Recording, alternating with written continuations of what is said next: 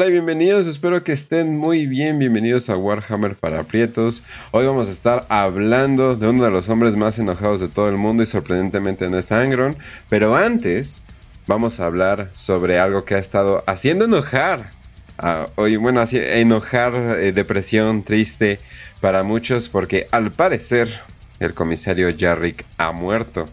Eso es algo que pues empezó por un rumor de, un youtuber y todo el mundo lo tiene como la super ultra confirmación de bla bla bla. Pero no, banda, no, no hay una confirmación de eso. Eh, pero, eh, ahorita vamos a hablar de todos los detalles, pero primero, Facio, ¿cómo estás? Facio. Listo, aquí estamos. Ah, ok, ok. Güey, no me asustes de todos los problemas técnicos que hemos tenido.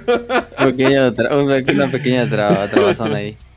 Este, no, sí, gracias, Kench. Un saludo a todos los que nos están escuchando en este nuevo episodio de Warhammer para Pretos. La semana pasada un nuevo episodio es este, que se atrasó hasta esta semana por cuestiones de agenda, pero bueno, no hubo tanto problema porque hasta nos dio tiempo para hablar justo de este tema, que es el tema, pues, de que el comisario Jarrick falleció, ¿no? Que, pues bueno, ahorita vamos a hablar de un poquito de él y de qué tiene que ver, qué, qué parte del rumor es real, qué parte no, eh, y qué podemos esperar pero gente tampoco, digamos, esparzan, esparzan la, la, esta, la euforia entre, entre la gente, ¿no? O sea, muchos dicen, no, no, ya se murió Jarrick, uno dicen, no, Angron lo mató, no sé dónde, en qué parte del video dice este, este chapter más del Balra que, Angron mató a Jarrick, pero bueno, o sea, la gente dice eso. Es un punto interesante, pero, pero bueno, gente también, acuérdense, es Warhammer 40.000.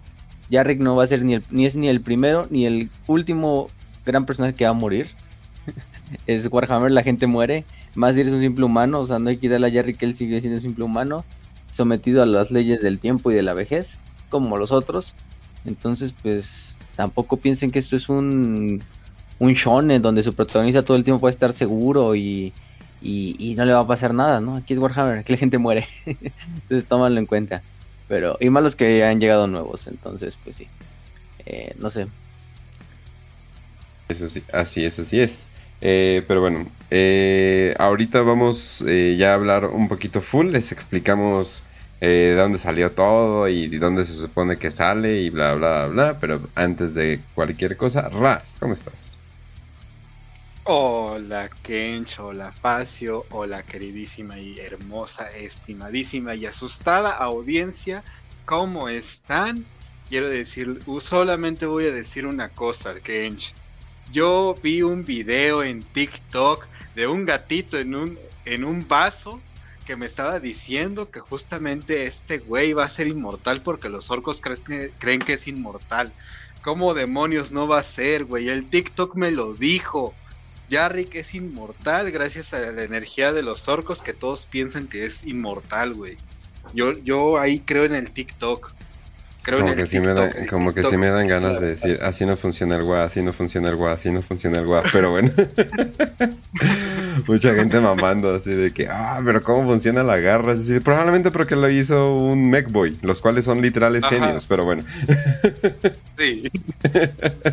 no, no me imagino acá algún, algún Warboss o algo por el estilo con una pinche tecnología chafa, pero bueno. Bueno, entonces vamos a decirles más o menos eh, qué es lo que pasó. es el Chapter Master Balrak, que es, eh, bueno, todo esto es como que llega en una combinación perfecta porque llegaron un chingo de fans nuevos y llegaron eh, y como que traen como que esta carita de inocencia feliz y como que se combina con Chapter Master Barrack, el cual eh, ¿cuántas veces ha dicho que tantos primarcas ya están a punto de regresar? Que va, ha estado a punto de más de 20 veces, yo lo sé. Balrak no se equivoca ahí. Que Dorn es el rey amarillo, es como, oh, ok. o sea, eh, pero lo peor es de que lo dice de tal manera que dice, me han dicho ciertas fuentes, ¿no? Es como que, ah, nomás, le dijeron trabajadores de Games Workshop y muchas veces no, o sea, nada más hay... Eh, lo que pasa es de que él informó de que hay un rumor de que al parecer eh, Jarrick muere fuera de escena, o sea, no se dice eh, cómo muere, pero que al parecer eh, ya hay como que este altar eh, a Jarrick, ¿no? O sea, se supone que ya el, el vato ya está confirmado muerto, que igual, mm, si no se ve que se murió, no, no está confirmado muerto en Warhammer, pero y si sí, pues también, o sea, pudo haber sido que, no sé, le dio un pinche ataque al corazón o lo que sea. Entonces, eh, la gente, puta, se subió en escena y dijo, ¿dónde está mi gran pelea? ¿Dónde está mi no sé qué? que no era de a huevo, igual como es Warhammer, no. es, no es de a huevo. Luego ese eh, pinche final desesperanzador en el ostracismo es lo más de grimdark que puede ser en Warhammer, entonces a veces queda el vergazo, ¿no? Sí, o sea, cuántos eh, o sea, cuántas batallas se han quedado como que eh, y ya, y ya, ¿no? Eso, es todo, eso es todo lo que pasó. Pero sí, eh, más que nada. Saludo, Mortarion, ¿cómo estás? Exacto. Eh, pues más que nada sería eso, más que nada decirles, eh, hay un rumor de que el comisario Jarrick se murió, pero no hay nada oficial. Y de hecho todavía no se... Ni ha salido el códex, Dios mío, pero bueno. Sí, o sea, es que él, dice que lo vio según en como una preview del códex, de prueba del códex, y que en una hoja viene así como una página dedicada a Jarrick, a los héroes de la guardia, ¿no? Pero en una forma escrita de que tal, como tal te lo dejan de vista, ¿no? Pues Jarrick se murió, a la verga. Este. Entonces, pues es lo único. No nos confirman ni nos dicen que Angron lo mató, ni que murió en Armagedón, ni que lo mató Gaskul, no, nada, nada.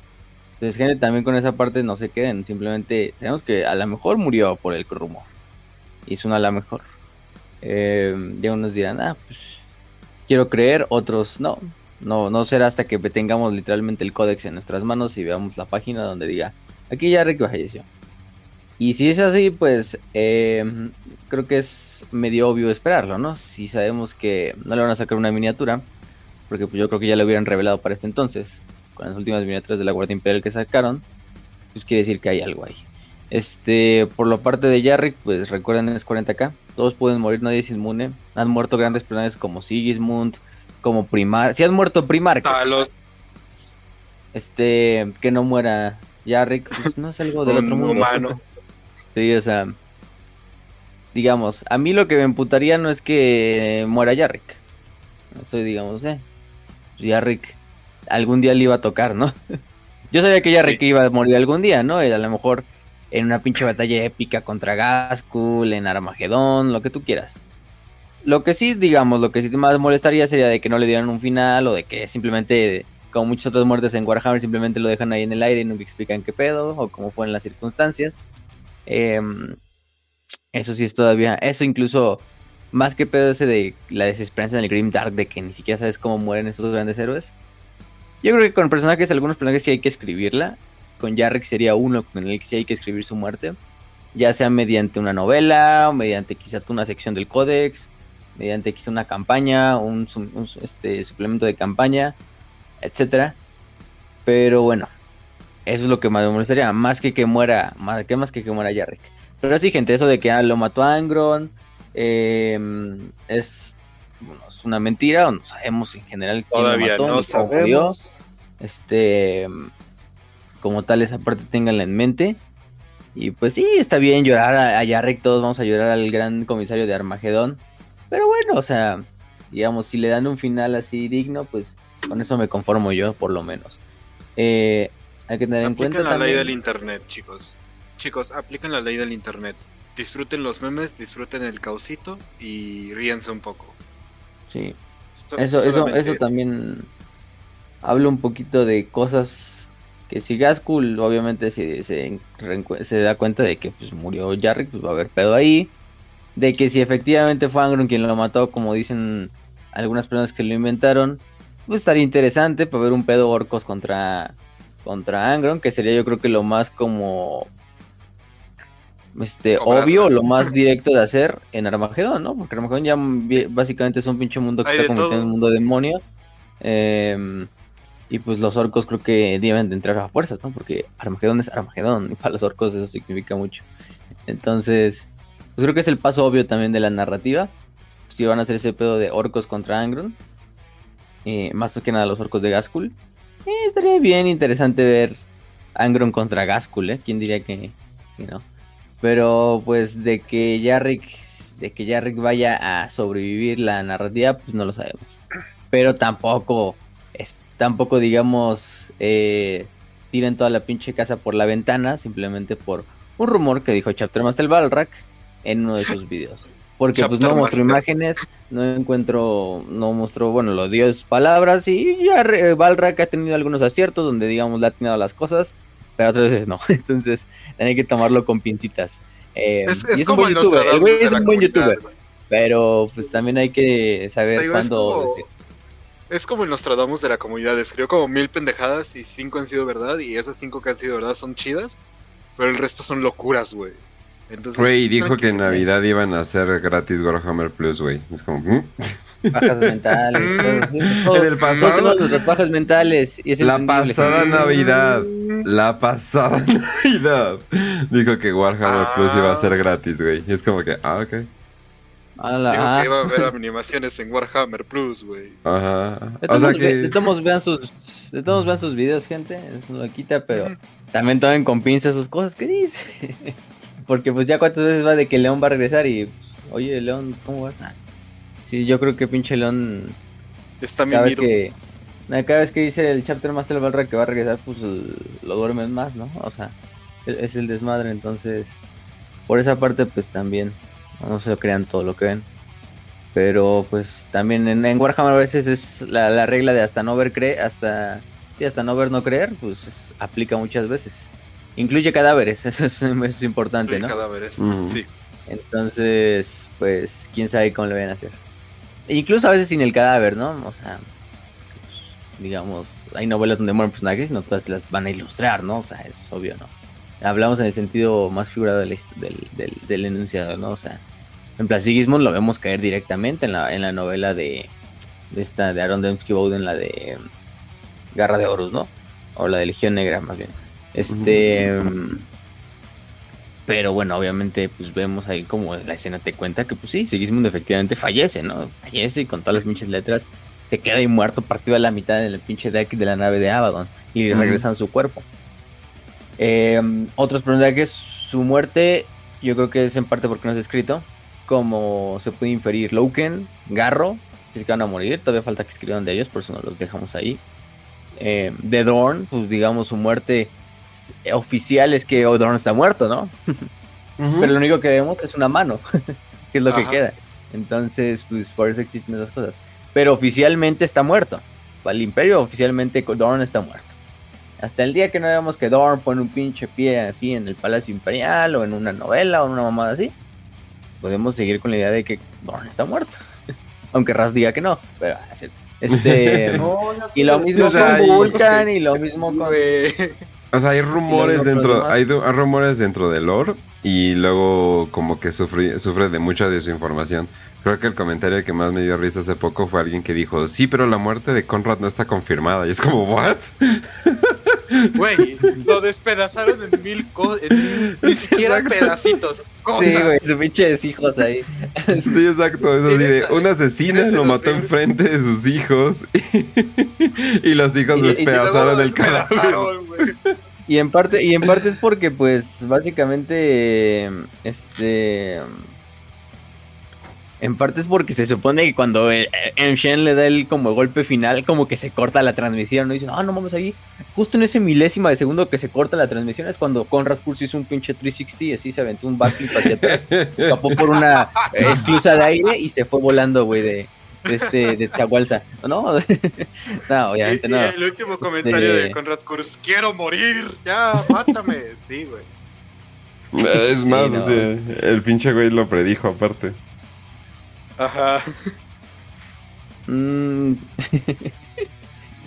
este. Mm, eh, pero sí, efectivamente, pues sí, gente. Entonces, tómenlo con pincitas.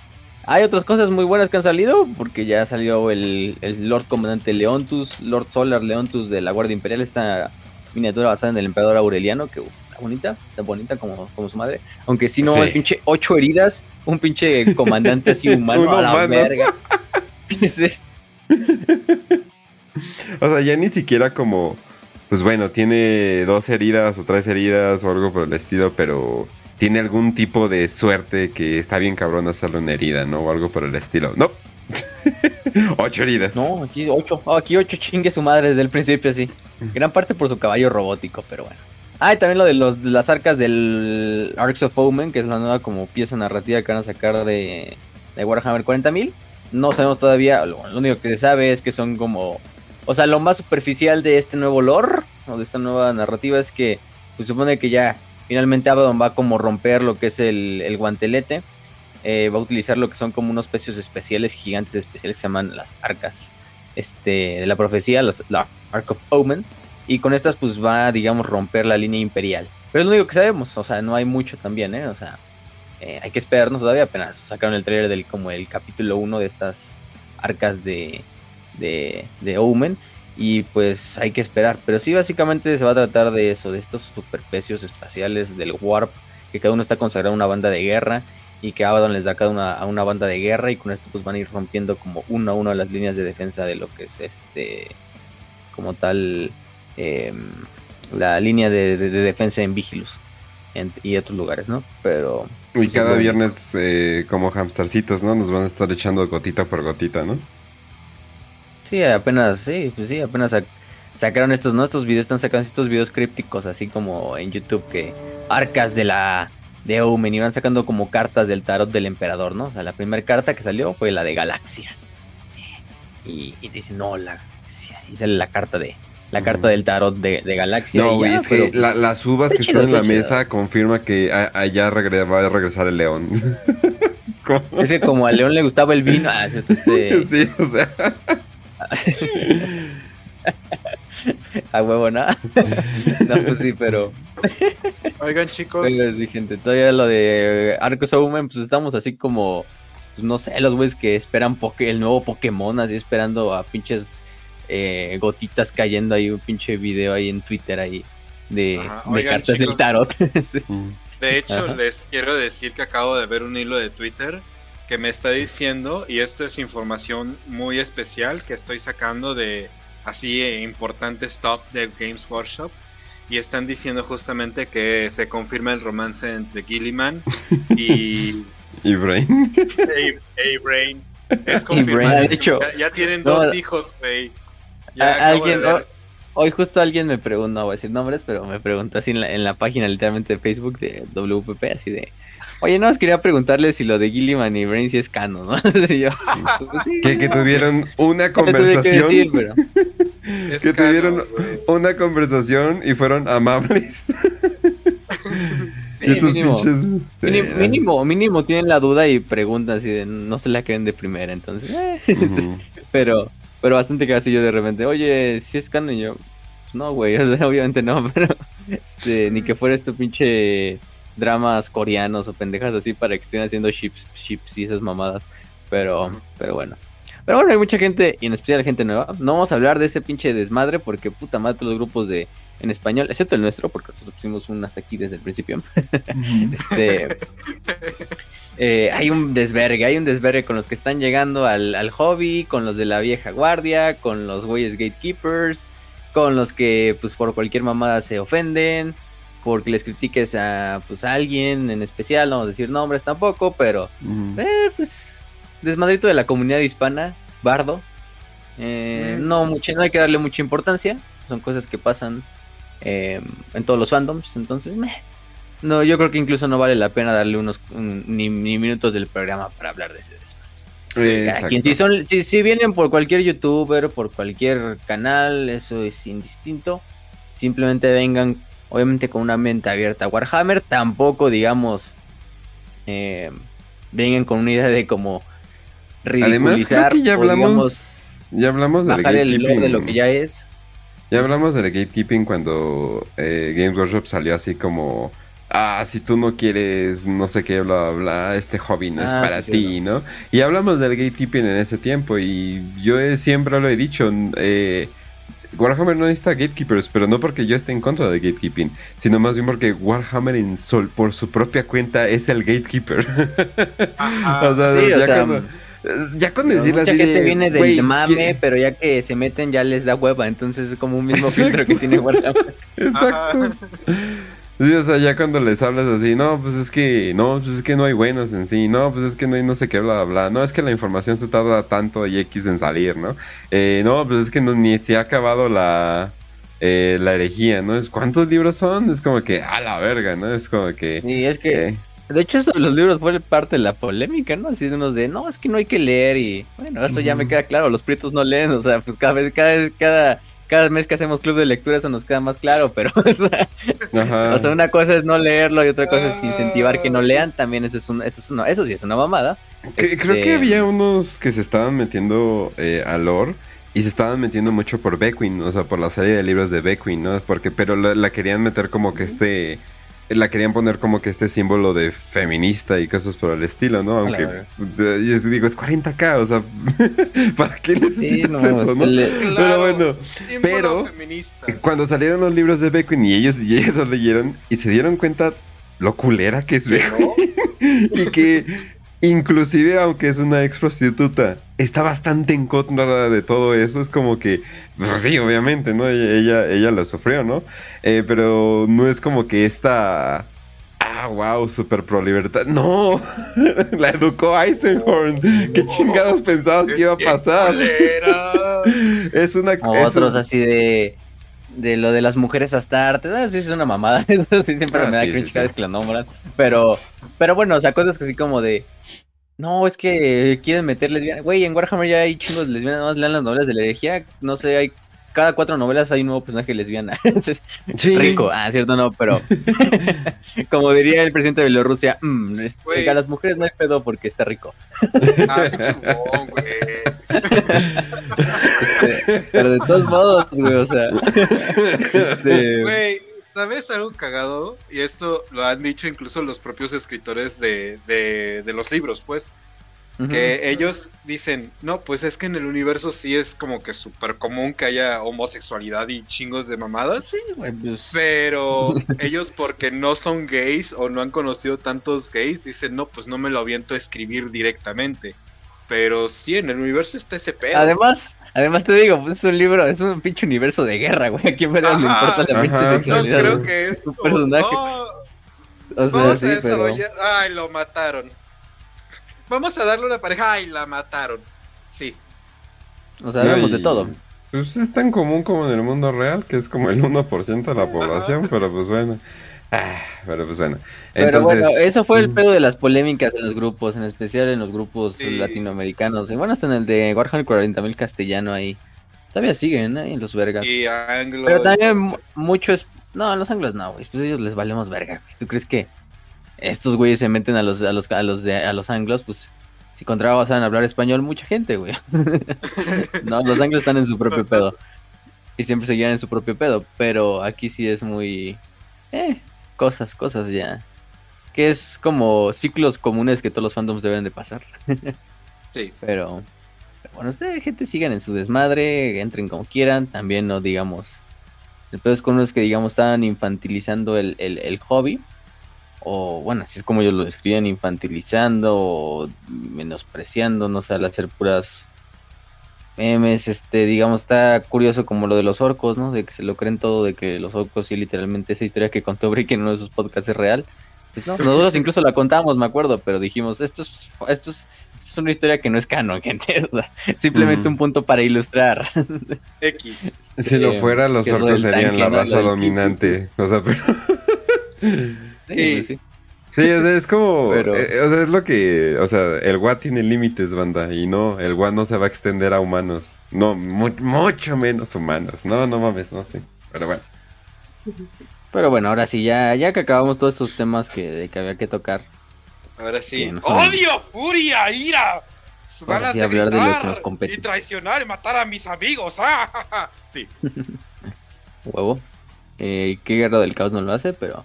Pero bueno, en este caso sí. El programa de hoy, gente, está dedicado a un personaje, al tercer campeón del caos del que vamos a hablar en este podcast. Solo nos faltaría uno. Eh, pero bueno, en este caso el que nos toca o el que nos compete hoy es Karn. Karn el traidor, eh, campeón de Korn, prácticamente. El más grande guerrero de Korn. Quizás solo después de su propio primarca demonio, Angron. Pero bueno, Karn es toda una institución a la hora de hablar del dios de la sangre quizá yo creo que es el personaje más representativo de Korn en todo Warhammer 40.000, incluso Fantasy, yo diría. Este, porque incluso hasta el nombre, ¿no? El güey estaba destinado desde el pinche momento en que sus papás le pusieron Karn. Así de, de, oye, aquí como que hay algo raro, se ¿no? Este, la cabeza, güey. Sí, no, no, Este, el chiste es que, bueno, este Karn, que actualmente, pues sí, sigue siendo el campeón de Korn y va a seguir siendo el campeón de Korn por mucho tiempo, es junto a Lucius, Ariman y Typhus, uno de los cuatro campeones de, de los dioses, ¿no? En este caso ya hablamos de Ariman, ya hablamos de Lucius en sus propios episodios. Eh, vayan a verlo, solo nos faltaría hablar de Typhus, pero en esta ocasión toca el buen Karn, un personaje favorito de muchos, yo creo. Creo que muchos ya lo conocen. Eh, es, sumamente fácil identificar a Karn, ya sea en una imagen, ya sea en el lore, ya sea pues en, cualquier medio audiovisual, si lo quieren ver así. Eh, porque el güey tiene un aspecto muy difícil de, de, confundir a diferencia de otros berserkers de Korn, ¿no? Ahorita vamos a hablar de todo ese pedo, de su armadura, de sus armas, de su equipamiento, bueno, más al final, pero como todo buen personaje, yo creo que debemos de empezar por, pues, propiamente, eh, su historia, su, sus orígenes y qué está haciendo actualmente, ¿no?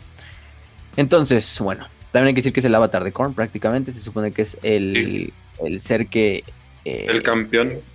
Encarna la, la sed de sangre y la ira eh, indiscriminada de, de Korn eh, entonces, pues sí es su campeón mortal, a diferencia de, no sé, si Angron fuera su campeón demoníaco, o Cabanda fuera su campeón demoníaco, o cualquier otro de los devoradores de mundos que ustedes, digo, devoradores de almas, perdón, que quieran, pues ellos son sus campeones demoníacos, en este caso Karn es su campeón mortal, porque sí, Karn sigue siendo un simple hombre mortal.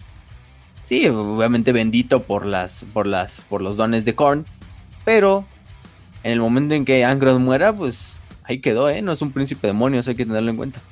Em, es en parte de que estos campeones del caos se diferencian de los príncipes demonio, porque sus dioses los utilizan como campeones, pero no les dan como ese título de príncipe demoníaco. Cosas de... Meh, em, simplemente para tener esa variedad, ¿no? De, el del caos también. Pero el chiste es que, bueno, hay que hablar de Karn. E, es como cuando el consejo te hace, te, da, te otorga el título de racista, pero no te coloca en la sección de los blancos, güey. Para hacer un racista completo. Es eso, güey. México, ¿no? Ah, este... México. Exactamente. Exactamente es eso. Entonces, pues, bueno. Hablando de Star Wars. Ah. Alguien nos decía ahí en las preguntas de si algún día vamos a hacer así versus de Star Wars contra Warhammer. No, por el momento no. No. este, o sea, está bien, hay muchos programas y canales gringos que ya lo han hecho, pero nosotros no le entramos de eso. Porque en primer lugar, no nos gusta hacer versus porque todos siempre van a ganar Warhammer, entonces ¿para qué nos hacemos pendejos? Otra, tendríamos que invitar a alguien que sea experto en la materia de ese otro universo. a mí me gusta Star Wars, he visto las películas, he visto la serie de Clone Wars, pero hasta ahí. más Yo he visto algunos cómics y todo ese pedo, pero me falta un chingo por aprender. O sea, si es un lore. Y pues, eh, la verdad hay que decirlo, están en huevo esos videos. la verdad es contenido fácil. Entonces, no queremos hacer eso. Si ya tenemos un tier list ahí, que es nuestro contenido fácil, pues no hay que hacerlo más. Hay muchos canales ¿eh? ahí en inglés en especial y especializados, ¿eh? hasta de ciencia ficción que hablan en general y, y hacen buenos videos así de incluso simulando batallas en mapas y todo el desmadre. Entonces mejor vean esos videos. El instituto, eh, un instituto que también hace videos de Warhammer, ajá, exacto, también hace videos de Star Wars, me imagino. Sí, hacen, hacen de todo esos güeyes. Hacen de Star Wars, de Game of Thrones, de Warhammer Fantasy, de, Señor de los Anillos, de todo, de todos los como universos de ciencia ficción, de fantasía. Como que sacan videos de Killzone, de Stellaris, o sea, hasta de series viejas de, Stellaris. Ok, ok. Sí, güey. Sí, güey, está bien chido. De Stargate y su, y su puta. No, o sea, de todo tiene esos güeyes videos, ¿eh? La verdad está muy verga su canal. Y sus super videos, o sea, bien producidos, con una narración chingona. Especial cuando tenían a la, a la, a la que era, a la que tenía, a la que era mujer, esa sí le daba un toque así más chingón. ¿Ya no la tiene? Ahorita tiene un güey que también narra cagado. No sé, creo que ya no, pero no sé, no he visto sus últimos videos. Por los últimos que vi, ya tenían un güey que narraba la mayor parte de los videos. Ajá. Pero, pero creo que esa sigue siendo como su colaboradora, nada más que ya no narra. Porque creo que tiene su canal de Twitch la, la chaveza. Este, eh. Pero bueno. El chiste es que sí, no, tienen de todo. O sea, ahorita estoy viendo y tienen eh, flota migrante de Quarian de Mass Effect. O los poderes, eh, rankeando los poderes galácticos de Stargate. O incluso tienen ahorita, el, sacaron así el, el del pueblo de Halloween, de la película esta de de, Jack, de, la calavera, sí. Le sacaron como especial de Halloween y fue como así haciendo un análisis sociopolítico de la, del pueblo de Halloween. ah, chingo, tengo que ver esa mamada. Este, o sacaron uno de los bio, o sacaron uno de los bioraptors de las crónicas de Riddick, eh, entre otras cosas, ¿no? Vampiros de Warhammer Fantasy, hasta el Troll Hunter, güey, o sea, sacaron así de Troll Security uh. Service, Norwegian Wildlife Board de Troll Hunter.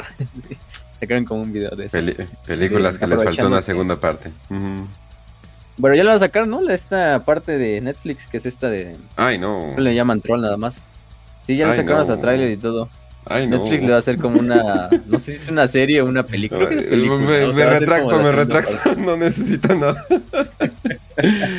Perdón, pero. Mira, creo que mira no soy tan gran fan de los nórdicos. Pero de todos modos no sé, güey. No soy tan fan de los nórdicos, pero creo que los nórdicos tienen derecho total a hacer películas de trolls. Creo que nada más ellos se los merecen. Ellos lidian con trolls de verdad, entonces como que creo que ellos sí se lo merecen. Está chido, ¿eh? Si quieres, o sea, te recomiendo. El, uh. el, cast va a ser noruego, creo que se van a repetir ah, eh, personajes de la película anterior, de la de Troll Jägeren. Este, la producción es noruega va a ser en Noruega. Excelente, no, no, no. Porque sale, el, sale, ese, sale el troll ese grandote del final. El, que, pues, el, el más grande que sale. que es una pinche montaña. Ajá. Ajá. Salen los trailers ese. Eh, y salen otros más chiquillos, pero no sé si va a ser una serie o va a ser una película. El chiste es que sale creo que en diciembre. Pero sí la... O sea, es de Netflix, pero, pero por lo menos se ve que, digamos, tiene la misma esencia de la película porque son los mismos como güeyes, o sea, Ay, qué bueno. Bueno, van a ser como otros güeyes, pero son noruegos. Pensé que iban a hacer algo así de, oh, espera, ¿también hay trolls en América? Es como, no. Entonces, excelente. lo mantuvieron, lo mantuvieron donde pues, hay pinches trolls, excelente, muy bien, muy bien. Exactamente. Bueno, ahora siguiendo con trolls, pero del 1941, ya vamos a hablar de, de, de, de, de este Karn. Y bueno, Karn nace en Terra, es originario de Terra, un, terrano, ¿quién lo diría? Y él es inducido en la famosa Legión 12, que en ese entonces no se llamaban los devoradores de mundo, se llamaban los perros de la guerra, los Warhounds. Este, y bueno, fue entrenado como muchos otros de sus hermanos neófitos en el planeta de Bot. Bot era un, Bot era un planeta que estaba cerca del centro galáctico, prácticamente era el centro neurálgico de la, de la legión de los devoradores de mundos antes de la herejía. Sí, porque muchos dicen, ah, no, pues se quedan con la idea de que, ah, sí, el planeta originario del, del, Primarca es el planeta que utilizan como base. Eh, el pedo con Nuceria, que fue el lugar donde llegó Angron, es que nunca lo usaron como una base. Digamos, simplemente Nuceria fue el lugar donde llegó este, este Angron, tuvo su desmadrito, el emperador lo rescata, y recordemos que de hecho Nuceria se une al imperio alegremente, bueno, bajo condiciones, y mantienen su estatus político y económico, ¿no? De esclavistas a la verga. Entonces Bot era el que utilizaban como un planeta en realidad sí como base de, la Legión. De hecho es el, eh, el de facto mundo natal de la Legión. Un planeta árido, volcánico, creo que perfecto para esta Legión. Eh, prácticamente solo, solo habitado por unos cuantos clanes de, de, los que se llamaban Numens, que eran un grupo de, de humanos que de hecho servían muchas veces al ejército imperial que estaba junto a los perros de la guerra o devoradores de mundos o Legión 12, como le quieran decir, eh, en campaña, ¿no? Entonces prácticamente incluso tenía un poco de industria para mantener las necesidades del planeta, etcétera, etcétera.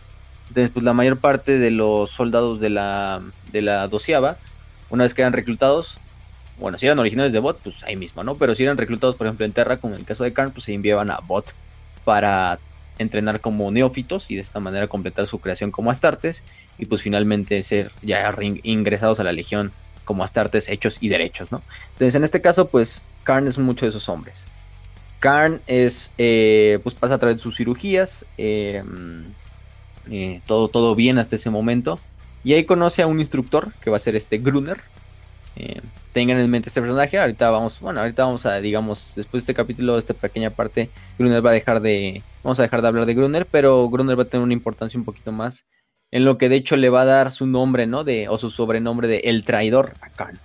Pero bueno, Brunner, eh, que también era terrano, también era veterano de las guerras de la unificación, él era el maestro de los neófitos, de, de los perros de la guerra, durante la Gran Cruzada, pues prácticamente era el que se encargaba de todo el entrenamiento de estos nuevos jóvenes, ¿no? Un güey súper mamadísimo, o sea, pinche se decía que era mucho más grande que la mayor parte de los perros de la guerra. Se llevaba un tatuaje así de un pinche depredador canino mordiendo, haciendo mierda a su presa así en el pecho, así, hacía, algo normal. Y Gruner pues introduce a Karn en lo que se conoce como la competición, que era una tradición de la doceava legión. Este... Mm, se supone, muy curiosamente, no sé si esto sigue siendo eh, canon o... No, yo creo que sí, porque pues aquí no hay, no hay mucho que cambiar. Que era una competencia en la cual se intentaba o consistía en cosechar cráneos y alcanzar un millar antes que los demás. Este, um, eh, en este caso, pues era este, este, este, este, este examen, ¿no? Qué curioso, ¿no? Eh, como que ya aquí está algo eh, yéndose hacia algún lugar. Entonces, pues, em, eh, Quarn una de esas le pregunta a Grunder, no, pues sí, pero ¿de dónde obtengo los cráneos? O sea, estos cráneos que es para ganar, ¿de dónde los obtengo? El gigante nada más se, se ríe en carcajadas este. Y pues por primera vez eso hace que, bueno, todos los demás hermanos de batalla, los demás neófitos se acercan y, ven como pues pinche Gruner humilla a Karn enfrentada a todo, así como de no mames, pinche neófito pendejo, ¿cómo me preguntas eso? Creo que es más que obvio, ¿no? Este.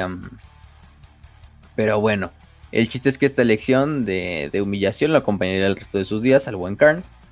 Este suceso hace que, bueno, Karn siga con sus tareas, sobreviva a las pruebas, se convierte en unas tartes, suba de rango eh, y participe de lleno en la, en la Gran Cruzada junto a su legión.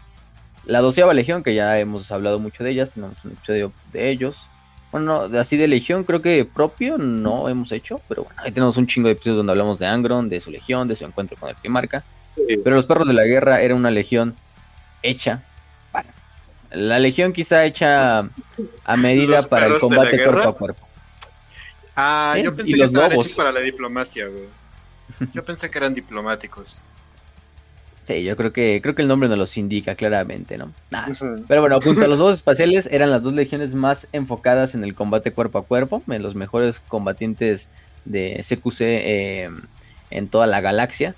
Prácticamente ellos, junto a los lobos, pues, se convierten en, en, berserkers más que nada. Y hay que tenerlo en cuenta, ¿no? Hay que tener en cuenta esa parte porque también genera mucha de la de la rivalidad con lo que son los estos los lobos, ¿no? Eh, hasta un pedo ahí, ¿no? Del lobo y el perro, ¿no? O sea, de que el perro se le ve como un ser ya maestrado, ¿no? Un ser que está en realidad, pues, con una correa. Curiosamente, el caso es el contrario, ¿no? Los lobos en realidad son los que tienen más la correa en el cuello. Porque si vemos mucho de los pedos disciplinarios, bueno, también los lobos tuvieron sus pedos disciplinarios, ¿eh? no, no, son inocentes en ese caso. Pero mm, en este caso, los, perros eran famosos por, por, por destruir civilizaciones enteras simplemente cuando ponen un pinche pie en, los mundos, ¿no? eso pues no quería decir que fueran personajes o seres totalmente amorales y sin honor, ¿no? De hecho los perros de la guerra eran una legión bastante honorable, pero que en el momento en que ese pinche soltaba su salvajismo pues eran los mejores, ¿no? O sea, los asesinos eran, era una pinche legión de asesinos. Eficientes, despiadados, salvajes, y lo que necesitaba el imperio para esas primeras épocas de la Gran Cruzada. Entonces, bueno, para ese entonces Karn rápidamente asciende y se convierte en capitán de la octava campaña de asalto de la Legión. Este, mm, eh, por primera vez ya tenemos una descripción de Karn como un oficial de la Legión. O sea, el güey es veterano Aquí viene lo loco, güey. El vato era buen pedo, tocaba pasto, te decía, eh, ¿qué onda? ¿Cómo estás? Cotorreaba, güey, con otros capitanes. O sea, como que, que no estaba tan psicópata como todos, güey. No, sí, el güey era un güey. Ajá. Sí. De hecho, el güey era uno de los personajes, o yo digo de los evaluadores de mundos posteriormente, más cuerdos hasta el final de sus días, incluso. Este. Este. Eh, pero el güey, digamos, a partir de ese temperamento, primera de esa instancia de nunca querer volver a ser humillado, pero por otra parte también de ser un personaje que vamos a tenerlo en cuenta de que Karn, por lo menos la mayor parte de su vida, ve el honor como el mayor logro de un guerrero, como un guerrero astartes como él y más de un perro de la guerra, pues se vuelve un personaje incluso un poquito digamos, único dentro de los devoradores y de los perros. Porque el güey se sale completamente de ese. De ese pedo. O sea, digamos, el güey necesita ser salvaje, despiadado, ser un pinche asesino de lo más eficiente en los momentos donde esté la batalla, ¿no? Pero el güey sabe totalmente dividir esa parte de ese pinche perro interno, de ese, de ese, de ese monstruo que tiene dentro de cada devorador de mundo. Y en las otras situaciones donde no se necesita eso, necesita un enfoque más diplomático, un enfoque más amistoso incluso entre legiones. Carnes de los güeyes que mejor puedes escoger para ese punto, ¿no? o sea, es un güey con el que puedes hablar bien siendo un devorador de mundo, ¿no? Entonces, eso ya hay que decirlo, ¿no? O sea, porque sí, todos estos güeyes son unos pinches asesinos, güey. Son pinches güeyes que nada más te ven. O sea, en el momento que estás frente a un devorador de mundo, ese güey está pensando en cómo arrancarte la cabeza de 10 diferentes maneras, ¿no? Se mantiene, digamos, a flote por su disciplina como soldado, por lo menos en esa primera parte. Pero Karn sí sabe como literalmente en ese momento salir a su otro yo, ¿no? Que es el, otro yo, pues del guerrero, ¿no? Del que sigue siendo un guerrero noble de, de, la, de la gran cruzada, de la verdad imperial. Y se supone que, o sea, de muchas maneras, o sea, Karn hace mucho mejor trabajo que, eh, que Angron, o sea, porque tiene, o sea, tiene esos dos lados. Y eso habla más al, gran rumor de que se supone de que Angron, el, el plan original con Angron era eh, este negociador intimidante, o sea, eh, una legión de, guerreros, pero que siempre llegaban eh, negociando. No mames, entonces si eran diplomáticos, güey. o, sea, pero diplomáticos a la manera que el emperador lo vería, o sea, de que voy a ser un güey que nomás que llegue y es como, sí, güey, ¿qué más quieres? ¿Qué más? Aquí está mi esposa. o sea, es como que, o sea, de esa manera, o sea, que lleguen a intimidar, pues, pero que sepan, o sea, pero que tengan, eh, ¿cómo se llama? Toda esta habilidad para negociar, para saber cuándo y no sin, pero llegaron los clavos del carnicero y pues Llegaron, sí, exacto, o sea, llegaron los clavos de... Sí, o sea, como lo que dice Al Capón, ¿no? De que eh, una palabra es mejor cuando tienes un arma en la mesa, ¿no? Entonces, eh, el pedo el pedo con eso es de que pues llegaron los clavos de carnicero, le quitaron pedazos de cerebro a Angron, y entonces, ya, valió madres todo. Exactamente, exactamente, pues eh, Karn, Karn por esa parte, digamos, es un un güey que incluso contrasta mucho con su primarca. Ahorita mucho vamos a ver su reencuentro, que es lo más, digamos, eh, eh, revelador de su relación entre los dos. Digamos, incluso Karn se va a convertir como en el contrapeso de su primarca dentro de la legión, de la voz del primarca. Va a ser el güey que, digamos, puede como eh, decirle al primarca, oye, güey, cálmate, ¿no? O sea, señor, primero hay que ver todo el desmadre, todo el gran, el gran cuadro de las cosas. Solo y luego hace su desmadrito, ¿no? O sea, Solo ha habido él y Lotarra. Ajá. Solo él y Lotarra podían hablar con Angron y salir con la suya. Y, Lotarra le podía decir que estaba pendejo. Carl le mm. tenía que decir, no, señor, este, aguántese tantito, tenemos más pedos por este lado. Entonces, solamente dos personajes le podían decir cosas a Angron y sin Angron caer en no, la no hay mujeres fuertes en Warhammer, eso es pantaviejas. vale, oh. ah, no mames, eso no así, güey. No, no, no, no, para nada. No, me estoy burlando de la gente. Ah, qué bueno. oh, Reyes. Entonces sí, pues por esa parte de hecho vamos a hablar ya del reencuentro con, con su primarca. Entonces la reunión de los perros de la guerra con su primarca pues no fue nada alegre, no fue nada jubiloso, no fue nada eh, que, celebrar. De hecho todo lo contrario. Eh, recordemos que Angron eh, durante esta parte lideró una rebelión en su propio planeta de Nuceria, una rebelión de esclavos, de gladiadores, en la cual fue una a una destruyendo la ciudad de estos esclavistas. Las, de hecho, ahí fue donde cosechó el nombre de los devoradores de ciudades, este, The Eaters of Cities, eh, que es luego lo que le daría nombre a su legión.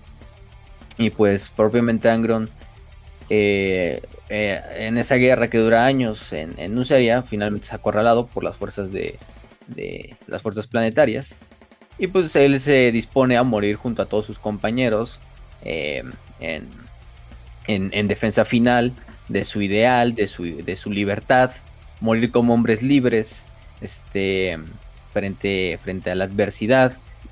Pero lamentablemente para Angron, justo en ese momento... Ajá. Ah, que pues, nada más, a ver, espera, espera, nada más mencionando, para todos los que digan, no mames, pero pues pinche Angron es un primarca, como chingados eh, población general se le está poniendo al tú por tú. Eh, los cabrones, eh, los cabrones de ahí tenían mucha tecnología del mundo, del mundo viejo y la usaban y explotaban y así es como más o menos tenían este, esta tiranía completa. O sea, tenían una tiranía completa sobre este lugar y el resto eran humanos, entonces pues no, no deben hacer mucho. Sí. Pero bueno, ahora sí. Sí, exactamente. O sea, en ese momento llega el emperador, con, creo que es la bicéfalo en ese momento, y, dice, no, no, no, no, no, no, no, este güey lo ocupo, lo necesito. Entonces llega a la nave Angron, Angron se empieza a volver loco, tiene como que un ligerito de diálogo de, eh, qué pedo, pues déjame morir, o si quieres ayúdame, pues, pero estás viendo que el planeta está jodido estoy intentando liberar el planeta, pero como que lo vio muy chiquito, güey, lo vio muy mal, al pinche ángulo, como que no comió sus frijolitos, sus tortitas de jamón y frijolitos, güey. Entonces no creció, entonces como que le dio más risa al emperador. Dijo, Nel, güey, tú sabes que no te vuelves para allá, ahí no te están alimentando chido, no eres el chido ahí, no ganaste tu pinche guerra, estás valiendo madre, te quedas aquí. Entonces Sangron entra en modo berrinche, imagínate a un niñote de dos toneladas corriendo hacia todos lados, gritando como loco en medio en pleno berrinche, como lo hacen los niños que no les compran las pinches Super Soaker en el Walmart, güey. Eh, no se supone que me todos justo esa parte. Exacto, güey. O sea, eh, entra como en un rage absoluto, güey. Eh, en el como que cuando lo intentan controlar mata a dos custodios del pinche enojo, güey. Imagínate qué tan cabrón estaba. imagínate lo cabrón que estaban ahí en el planeta. Entonces ya como que Angron dice, no, güey, no, o sea, déjame ir a morir ahí con mis compañeros, mis hermanos de batalla, que quién sabe qué. Estoy en mi pinche guerra revolucionaria y quién sabe qué. Y en ese momento aparece en el, en el espejito de la nave, o sea, en el vidrio, en el como en la ventana de la nave, cómo empieza a valer madre toda la revolución, güey. Cómo empiezan como los puntitos de explosiones gigantescas. Son humanos. Exacto. Y, todos y ahí nada más ve, ah, pues ya murieron. Ah, bueno, te quedas aquí. Oiga, por cierto, gente de los eh, perros de guerra. Yo me tengo que ir a la bicéfalo. Eh, ustedes, muy chido. Disfruten la marca. Ahí háganse cargo. y, no sí, exactamente. Es lo, es lo que pasa, de que, bueno, después de que es rescatado y de que ve morir a todos sus compañeros y que el emperador no, no, baja a ayudar a, la revolución de Angron, porque el emperador ya había pactado con los, los dueños del planeta de Nuceria o los gobernantes de que, bueno, ellos mantenían sus tradiciones siempre y cuando le dieran lealtad al imperio. Pues no mames, imagínense al pobre pinche Angron ahí hecho mierda, totalmente devastado y de repente lo teletransportan ahora a otra nave que es la Resolución Adamantina, que era la, barcaza de batalla de la doceava en ese entonces. ¿Cuántos capitanes mata, güey? Bueno, vamos a eso, vamos a eso. Entonces lo llevan a sus aposentos, que son sus propios aposentos, donde él debe de estar. Y se supone que, bueno, ya que está ahí, está totalmente como un pinche perro enjaulado. Se oyen sus pinches gritos a kilómetros en la puta está nave. puchero, güey. Y todos los capitanes están así como de, pues, ¿quién va, güey? ¿Quién va a decirle, no? Así de, ¿quién va a presentarnos? Así de, así, ¿quién le toca? Ya se echan un volado, ah, cierto, no. Obviamente va Ger, Ger es el primer miembro de los devoradores de mundos, que en ese entonces era el comandante de toda la legión. No dicen si es el capitán de la primera, yo supongo que es el capitán de la primera compañía. Pero en este caso, Ger es el, primero que se rifa, ¿no? Él dice, pues voy yo, ¿no? Yo soy el oficial de mayor rango dentro de la legión. Entonces, pues tengo que ir yo, ¿no? Es medio obvio, ¿no? El oficial de mayor rango tiene que ir a presentar a, la legión. Hola, papá, ¿cómo estás? nada más en la verga, sí. Este, en el momento en que Ger entra a la puerta, lo único que ve es un pinche. Mm, una, una pinche bestia roja ahí eh, encolerizada que se le abalanza y pues muere. Ger es asesinado por su propio primarca con sus propias manos. Bueno, ¿quién sigue? Exactamente, ¿quién sigue? Entonces, curiosamente, después de Ger van otros seis personajes, o sea, van así yendo uno a uno, los siguientes capítulos, los siguientes que van en rango debajo de Ger, y uno a uno son asesinados por Angron en el momento en que entran a sus aposentos. Angron ni siquiera les da tiempo de hablar, ni siquiera les da tiempo de presentarse, en el momento en que va a entrar estos pobres hombres simplemente los hace mierda, él siendo incluso ni siquiera teniendo armadura, es, es un primarca a final de cuentas, ¿no? Eh, es como que necesite. Pero um, vean estos astartes super veteranos de años ahí, simplemente siendo asesinados por el que se supone que ellos, deben de llamar padre, ¿no? Y es en el turno 8 o a la octava persona, que es la que le, toca ir, que es al capitán de la octava compañía. Curioso porque recordarán cuál es el número santo o el número sagrado de, de Korn. el 8, efectivamente. Entonces, pues esta esa, esa idea, ¿no? De que, bueno, últimamente es el último capitán, o el, digamos, para este punto ya están todos muertos. Entonces, estos oficiales de alto rango están muertos. Entonces, Karn se convierte en el oficial de mayor rango en toda la legión porque es pues, el, que queda, ¿no? En la fila. Ese es el que va tomando el, lugar del otro. Él se queda como el oficial de mayor alto rango y pues es tu turno, ¿no? Es tu turno, Karn. Pues tú ahora tú eres el, de mayor rango, te toca ir, chingue su madre. tú eres el capitán de la octava. Y pues lo avientan, ¿no? Bueno, lo, lo, lo envían con. Lo envían con su primarca. Este. Eh, pues es, ahora es el, es que intenta tener, ahora su misión es intentar convencer a Angron de que tome su lugar como, como líder de los perros de la guerra. Y obviamente, cuando entren en el este en el aposento de de Angron, de, Angron lo primero que hace este Angron es preguntar, ¿no? De, ¿me han traído otro? Y dice así como de, ¿estás listo tú también para, para, para luchar? Y, no se digamos de esta manera mandarme gente que va a morir. sí. sí, sí, sí. Y Karn, y Karn desafiante se le pone hacia su primarca y dice, no, no he venido a pelear, mi señor. He venido a intentar hablar con usted, ¿no? De una forma donde él niega totalmente el duelo, porque Angron le da así como el de, mira, todos tus hermanos aquí están muertos. Te doy la misma oportunidad que le di a ellos, ¿no? De enfrentarte conmigo. en este caso. Eh, probablemente no va a salir de aquí vivo, pero pero digamos. En ese entonces Karn pues dice, no, yo no voy a luchar contra usted porque usted es mi padre, pues, yo vengo aquí a convencerlo de asumir su responsabilidad y de asumir prácticamente la tarea que tiene con sus hijos, eh, pero al mismo tiempo tampoco le pido piedad, este, por esa misma idea, ¿no? Si usted decide asesinarme aquí, pues no tendré otra más que recibir el castigo, ¿no? Como lo han hecho todos mis compañeros que me han precedido. Eh, y sí, Angron agarra y le da una verguiza, da una mega verguiza que prácticamente deja a Karn al borde de la muerte igual. pero, pero Angron ve en este pequeño hombre, bueno, en este pequeño hombre, en este, en este ser. Sobreviviste un segundo más de los demás. Me haces orgulloso. Te dejo vivir. Fue, fue así. Este. Y Karn le dice, no, pues es que no estoy luchando no porque sea un cobarde sino porque obedezco y, y tengo lealtad a usted, que es mi señor, ¿no? Y mi primarca. Entonces convence finalmente a Angron. Bueno, Angron finalmente queda, queda maravillado, ¿no? Queda maravillado por este güey que primero que nada sobrevive, ¿no? Ante esta pinche verguiza. Este, la muestra de coraje, la determinación de Karn y también la idea de que Karn no pide piedad. Karn dice, no, pues si me va a tocar que me toque, chingue su madre. Así como le han tocado mis hermanos y como también ellos se murieron, pues si me tengo que morir, que me muera aquí, chingue su madre, ¿no? Pero mínimo voy a tratar de traerlo usted de vuelta con sus hijos, ¿no? Con, con, mis hermanos.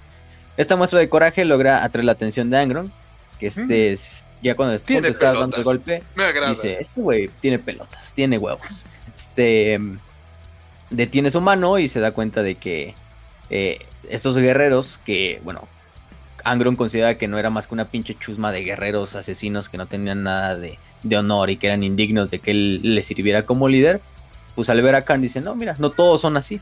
Hay güeyes y hay, digamos, eh, gente dentro de esta legión de estos guerreros que todavía son dignos. Y creo que aquí tengo el perfecto ejemplo frente a mí, ¿no? Y decide y trae de vuelta a Karn, lo, levanta, lo, digamos, lo, trae de regreso a, la... lo, lo, vuelve a levantar.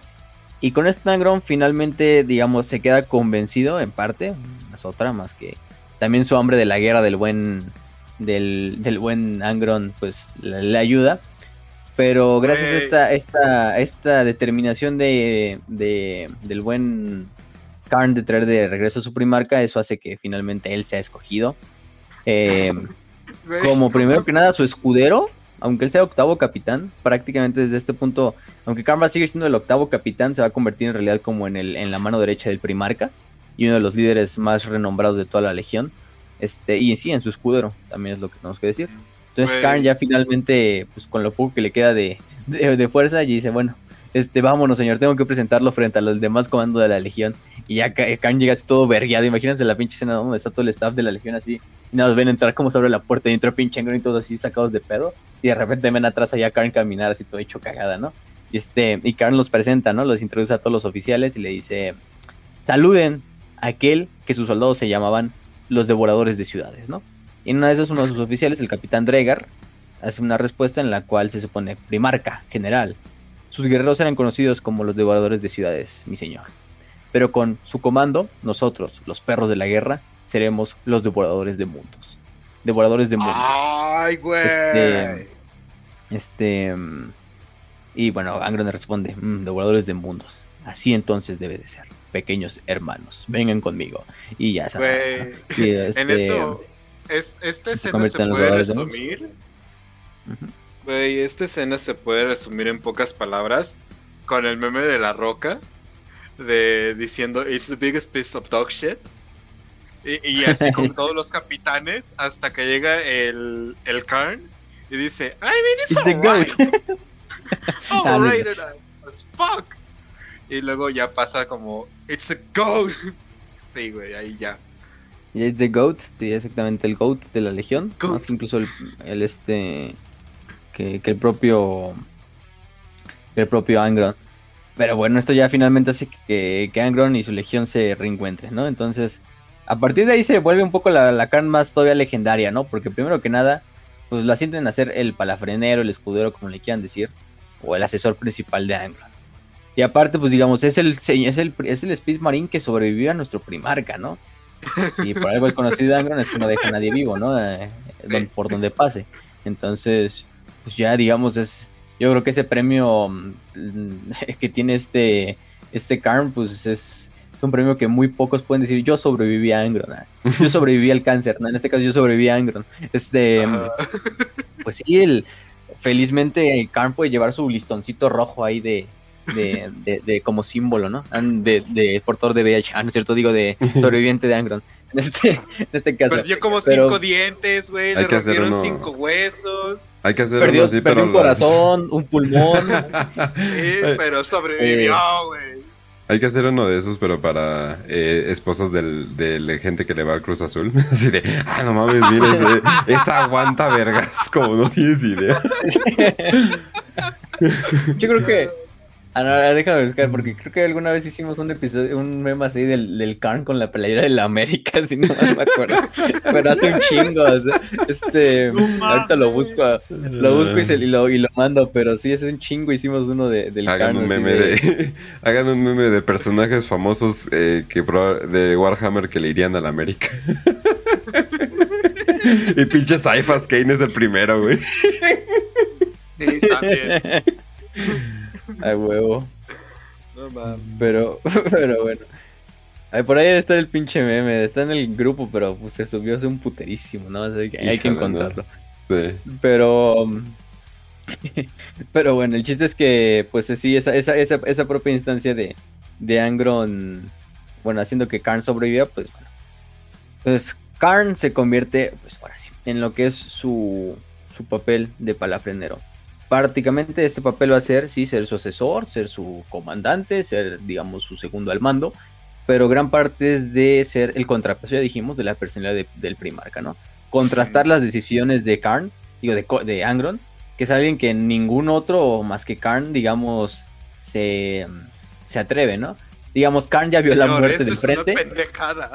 Karn, Karn ya vio el pinche vacío de frente al momento en que entró al, al- al aposento de Angron esa primera vez. Entonces, digamos, ya no le teme. ya no le teme a Angron. Y eso es gran parte de su Ya personaje. no te porque dice, miedo, Angron. ya sobreviví a esto, ¿no? Lo que, te, lo que no te mata te hace más fuerte. Efectivamente, a Karn lo hizo más fuerte. Y es en parte de que es el único dentro de la legión. Bueno, después del con Lotarra, pero Lotarra es más en, en el pedo como naval. De que le puede decir a Angron, o sea, de no, Primarca, no considero que eso esté bien. Primarca considero que debe de ser de otra manera.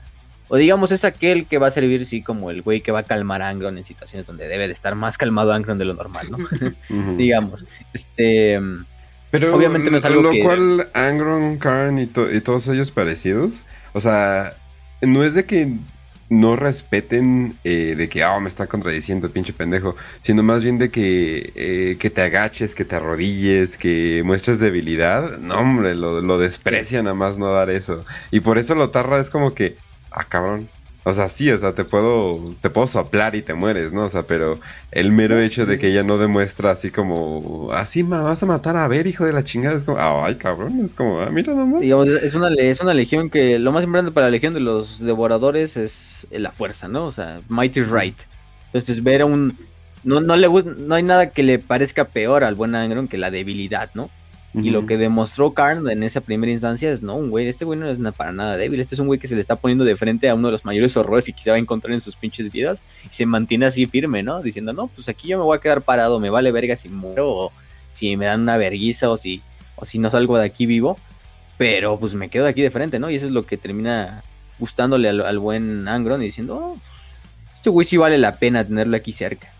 Y por esa parte es que Karn va a servir como como ese güey que en momentos de la locura de Angron va, va a traer la sabiduría. Aunque el güey también, digamos, ya está loco. Sacan, digamos, no tampoco es el güey más, más cuerdo. Bueno, ninguna Astartes es el más cuerdo, pero digamos, se mantiene como un, como una baliza de, sabiduría dentro de su legión. Así Al menos sabe de estrategia. Te lo dejan muy claro, ¿no? Por ejemplo, en otras novelas, como en la novela de, de Sigismund, ¿no? De, de cómo este de Karn se pone a, dimensionar con, con, Sigismund durante estos enfrentamientos, estos duelos que tienen en las jaulas de la, de la conquistadora, así de este, como los perros de la guerra, o como muchos de sus hermanos simplemente han llevado, se dejado llevar por ese camino simplemente de, de, la sed de sangre, ¿no? Han dejado de ser los guerreros eh, que utilizan el que utilizaban propiamente su cerebro para ser mejores en la batalla, ¿no? Han dejado esa disciplina que los hacía como guerreros. Y él mismo dice, ¿no? Todo guerrero, incluso nosotros debemos tener grado de disciplina, ¿no? Pero muchos de mis compañeros, en parte por esos clavos del carnicero y en parte porque esos mismos clavos del carnicero ya potencian una indisciplina anterior que tenían o que cargaban desde su juventud, pues están haciendo que pues, dejen de ser guerreros menos sabios. Mientras Angron, pues mientras él mismo, pues él dice, no, pues, yo, yo tendré mis pedos, pero mío todavía me mantengo. Aquí ya, ya lo encontré, pero ya me acordé, era de, era, de Korn, así de que cuando pierde mi campeón Karn, pierde mi familia. y sale el pinche, y sale el pinche, el pinche Scarbrand ahí chillando, güey. Entonces el Korn está así, yendo hacia él así. Entonces las bandas, güey. Tengo que ver esa este... mamada, por fin. Ahorita te la envío. Ahorita la pones. este, pero bueno. Bueno, también vamos a ver que eso no quiere decir que Karn fuera el güey así ya lo vi. Sí, Esta mamada. Y ahí agarrando al bebé que es un pinche este cosa desangrador. Este este una mamada. Pero bueno, hablando de, de golpeadores intrafamiliares, este Angron este Angron pues digamos, Karn, aunque es un güey que, digamos, se va a mantener en ese pedo de la sabiduría, eso no quiere decir que a Karn le... Lo que le gusta a Karn sigue siendo la pinche batalla. Eso es... Eso no es, exactamente un estoico. no, o sea, el güey es un güey que se deja llevar. Ya cuando está... O sea, es que lo bonito de Karn, que el güey cambia 360, 180 grados cada vez que entra o sale de la batalla. O sea, el güey puede entrar a la batalla y entra como un pinche ángel de la muerte, como un pinche berserker de las. Son pinche frenesí. Un güey que solo ve en rojo y que solo ve enemigos frente a él y, y, ve de ver. Y cuando sale de la batalla, tan fácil se convierte en un ser, en un güey que es así como de primarca. Tenemos que llevar a cabo esta estrategia, la verga, ¿no? O sea, este, este desmadre, ¿no? Y, y lo vas a ver, o sea, durante las batallas, Angron siempre va haciendo su desmadre, dejando una pinche marea de sangre ahí por donde pasa. Y lo que hago es que Karn va detrás de él, ¿no sabes? Al pinche Angron. Entonces, la, mayor parte del tiempo. Es un Angro y un Angro chiquito, güey. Matando a lo que Angro no logra matar, o que digamos que queda Angro de un pinche vergazo, no se parte un soldado a la mitad y el soldado queda un poco consciente, pues ya Karn le da un pinche golpe de gracia, así. Entonces vas a ver a Karn detrás de Angron la mayor parte de las veces en las batallas. Y no, es una pinche escena donde no mames, ves a Karn y, y Angron, pues sí, güey, ya, ya, aquí quedaste, aquí quedaste, ya, ya ni, ya ni, ya ni, ya ni reces, güey, ya mejor, este, mejor suicídate ahí donde estás parado para que no, no, sea, no sea tan doloroso. Bueno, no va a ser doloroso, va a ser rápido con ellos. Va a ser rápido. Igual van a aplastar tu cadáver, güey. Pero pues al menos no lo vas a sentir. Exactamente. Y Karn, de hecho, eso ayuda a que muchas veces haga gran, gran amigo de, de otros personajes, ¿no? Se hace gran amigo, por ejemplo, de este de Garby Loken, de Sigismund, de Nasir Amit, el famoso desgarrador de carne de los ¿Cómo se llamaba el portador de, la palabra? Este, Argel Tal, por supuesto. Argel, Tal, Argel Tal va a ser su más grande compañero o el más grande amigo quizá de... bueno, yo, yo, también lo podría Sigismund, ¿eh? pero Argel Tal, ahorita vamos a hablar un poquito de su relación con Argel Tal, que de hecho es una de las cosas que define su personaje y que digamos es de las partes que hace que, que Karn se convierta en el Karn que actualmente conocemos. Pero bueno, este Karn obviamente también se, se, se, vuelve voluntario para implantarse los, los clavos del carnicero y se le, y se le clavan los, se le ponen los clavos. Este, de hecho, en esa primera instancia, cuando todos los clavos estaban como en réplica, se supone que tenían 100% de letalidad los clavos, el procedimiento quirúrgico. Ah. Pero, Karn se convierte en el primer, en el primer Astartes en sobrevivir al proceso en ser el primer devorador de mundo en ya tener los clavos hechos y derechos.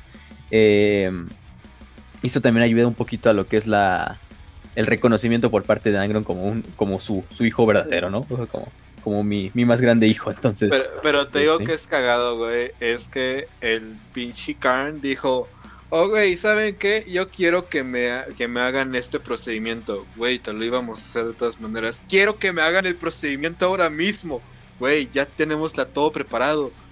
Quiero el procedimiento ahora mismo. Como un loco que se quiso vacunar en principio de, 2019, güey. Algo así, güey. El vato ya está puesto así, vámonos con todo. Güey, te puedes morir, lo sabes, quiero hacerlo. Y eso como que lo, lo respetó un chingo el Angron por eso. Exactamente. Hay que hablar ahí también de una amistad que tenía Karn con otro personaje de los devoradores, que era Mago, se llamaba Mago, era un centurión de la 18 compañía. Mago también era un veterano, al igual que, ah, que Karn, él igual venía de Terra, él ya estaba sirviendo en la Legión desde antes que se encontraran a Angron. Ajá. ¿No te parece curioso que se llame Mago y viene de la Legión que odiaba a los, a los psíquicos? bueno, no sé si lo hicieron en ese punto, dijeron, ah, ponle un nombre cajado así. Este mago. Con pinches señoras como la que vende quesadillas, no sé, mago. Señora, la señora mago. Este, pero bueno. En este caso, pues Mago, eh, cuando descubre a su legión, pues él dice, no, esto está de la verga. O sea, este, este, pinche angro nos va a traer a la pinche perdición. No vale verga completamente. Eh, en parte también porque Angron instituye parecido a lo que hace Perturabo un tipo de decimación. Es decir, cada vez que los devoradores de mundos fallen en conquistar un mundo en 31 horas. 31 horas era lo que duraba un día en serie, se supone. Este, se supone que es lo, el tiempo que le toma a Angron llevar a cabo su más grande victoria en Luceria, en la rebelión este de esclavos que dirigió. Eso haría que uno de cada 10 astartes sea ejecutado por sus compañeros, como lo hacían Perturabo y los, los guerreros de guerra. Entonces esto hace que Mago diga, no mames, esto es una pendejada, la nobleza de los antiguos perros de la guerra se ha perdido completamente. Eh, se opuso completamente al esfuerzo de Angron y del apotecario a Harlan Surlak eh, de crear los clavos del carnicero. De hecho, él es el los que se niega y dice: No, a mí no me pongan esas mamadas. Este, y hay un incidente que se llama la masacre de Gena.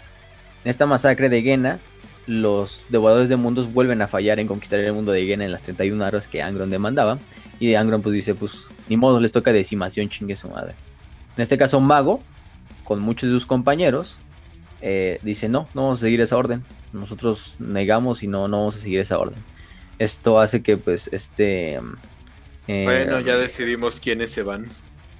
Entonces le dice, ah, bueno, ¿no quieres, ¿no quieres hacer la orden? Pues bueno, te doy otra orden y te doy una última oportunidad, mago. Si no la haces, pues mata a tu más grande compañero, a este Salicar, que era uno de sus camaradas. mago obviamente se, se vuelve a decir, no, no voy a seguir esa orden tampoco. Y Stangron pues dice, no mames, estos hijos de su puta madre. Este, este, literalmente Angron empieza totalmente pinche enfurecido así con esta, esta, esta eh, disensión dentro de su legión.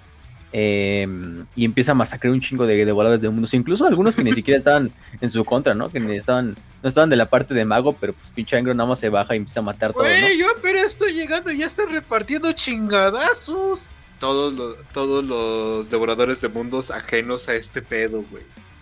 Sí, es en parte porque eh, intervienen también los, los bibliotecarios de la Legión, que en esa época pues todavía tenían legionarios, bibliotecarios, los, este, los devoradores de mundos, que, que logran como intentar o mantener a, raya a Angron o digamos como tranquilizarlo. Eso no, eso, eso no evita que, bueno, este mago vaya con, con Karn y le diga, no mames Karn, tú eres el único güey que tienes la dirección para, para revertir este camino que está tomando la Legión, ¿no? Este... Eh, Karn obviamente no lo escucha, Karn tiene una lealtad hacia Angron y dice, no, mago, tú estás mal, güey, o sea, este es el nuevo camino que nuestro padre ha escogido. Pues este mago dice, no, pues bueno, este es el camino que escoges, Karn, yo, yo, igual tomo el mío, ¿no? Y él junta un chingo de sus lealistas a bordo de la fragata de diente del, del sabueso, así llama la fragata, y planean destruir el equipamiento de Surlak, del, del apotecario que está haciendo todo este desmadre de, de la creación de los, de los, de los Butcher's Nails, eh, o de la replicación. Em, como tal, este el, esfuerzo falla. Karn, de hecho, es uno de los que participa en, la, batalla. De hecho, en esta misma batalla es donde se le ponen los, los clavos del carnicero, es el primero en tenerlos. Y Mago, pues no tiene otra más que eh, ir con Angron y, mantener a, Angron a raya, o más digamos como intentar arrestar a Angron o, o mantenerlo ahí, ¿no?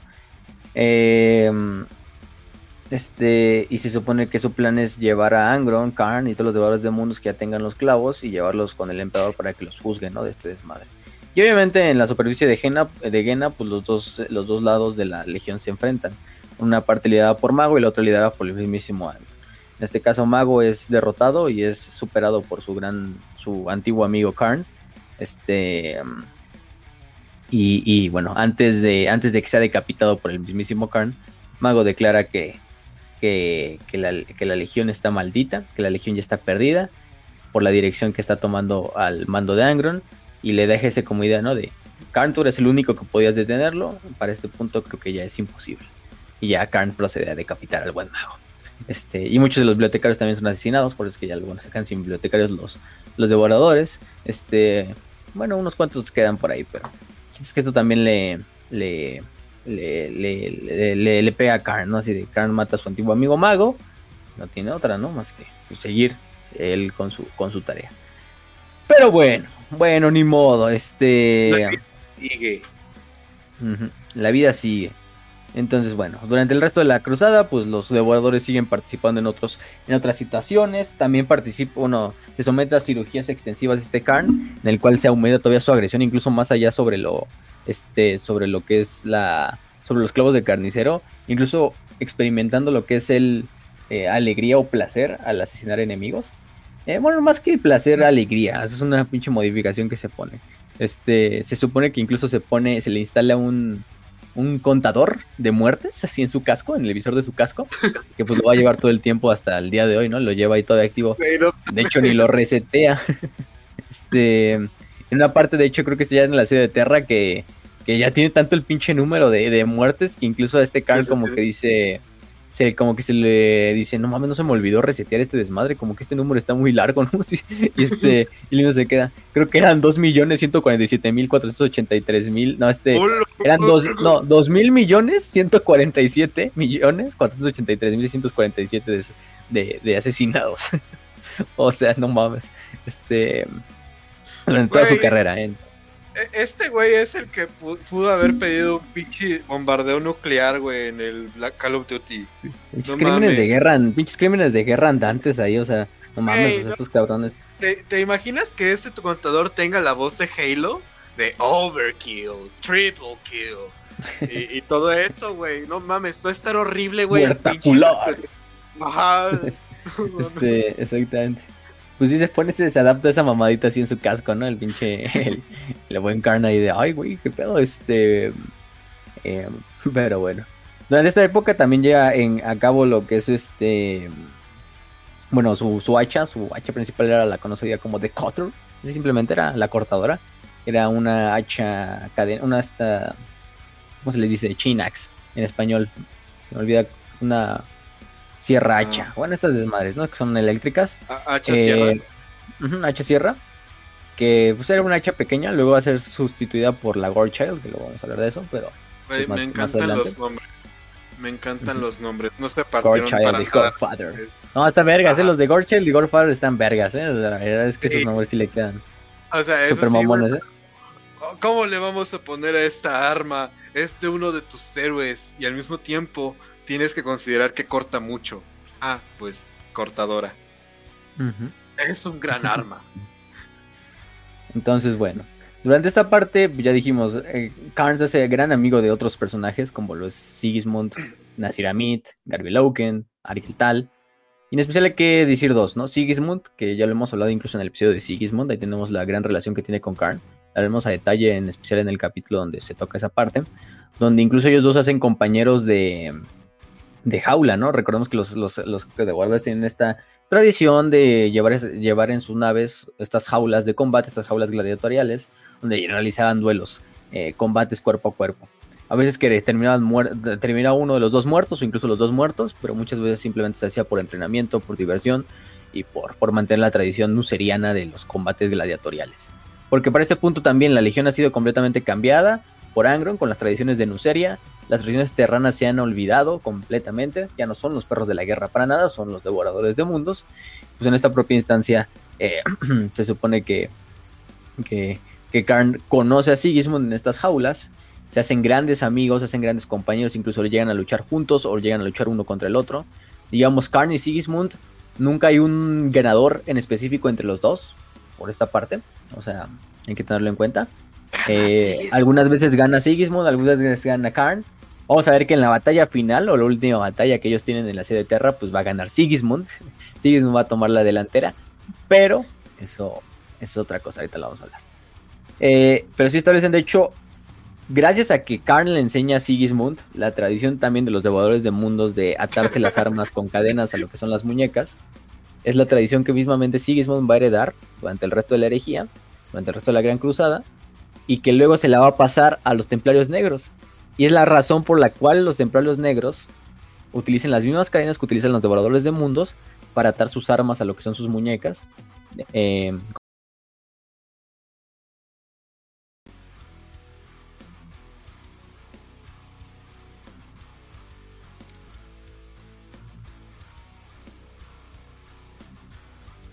Entonces es curiosa esa, esa historia, ¿no? De, de que Karen finalmente es el que inspira todo este pedo de las cadenas ahí en los templarios negros también. Em, gracias a esta amistad que establece con Sigismund. Una, una amistad muy buena, ¿eh? una amistad muy honorable donde se conocen, donde sí tienen sus rivalidades, no tienen sus pedos filosóficos entre, entre Sigismund y Angron, digo, entre Karn, de que Karn prácticamente para este punto ya ha dejado también de ser un poquito el Karn que conocimos al principio, se ha dejado totalmente llevar por lo que son los clavos del carnicero, como lo han hecho muchos otros devoradores de mundos. Afortunadamente para Karn parte de su psique todavía se mantiene, digamos, sigue siendo el más cuerdo de todos los devoradores de mundos y eso lo, eso lo mantiene a flote junto a, junto a Lotarra para mantener a, a, Angron en paz. Pero bueno, el chiste es que también se hace gran amigo de Argeltal, que es su otra gran, gran, gran amistad. Yo digo que es su amistad más grande, ¿no? Y la amistad que más le va a marcar. Eh, en este caso, Argeltal, que recordemos que eh, capitán de la séptima compañía de asalto de los devoradores de mundos, también de lo que era el capítulo del, son, del sol este, cerrado, este, sí, con, sí, cerrado, esa madre, que se ha convertido en uno de los primeros, o en el primer Gal en el primer poseído, Space Marine, eh, cuando pues junto a su primarca hagan el viaje al ojo del terror y esta peregrinación y todo este desmadre. Recordemos esa parte. Entonces, bueno, eh, Algeltal y, y, y Karn se van a conocer en una de estas muchas campañas que van a llevar como tal este, conjuntas lo que es la, Legión 16 con la Legión 12. Digo, la Legión 17 con la Legión 12. En este caso, pues se va a llevar a cabo una, amistad que desde el primer momento en que Argeltal y Karn conocen a, se conocen uno al otro, se dan un respeto mutuo completo, se vuelven, digamos, hasta el pinche dúo dinámico. Prácticamente durante este resto de la campaña, estas campañas conjuntas los vamos a ver prácticamente juntos, uno al lado del otro. Eh, y cuando se venga la herejía, pues todavía más, en la famosa Cruzada de las Sombras. Pero sí, la amistad entre, entre Argel y, y Karn, yo creo que es la amistad más grande que podemos hablar entre, entre, entre Space Marines que luego van a ser traidores, por lo menos durante estos primeros años de la herejía. Porque sí, o sea, los dos establecen una, unos lazos que, que nada más se van a romper con la muerte de uno, de, uno del otro, de uno de los, de uno de los dos.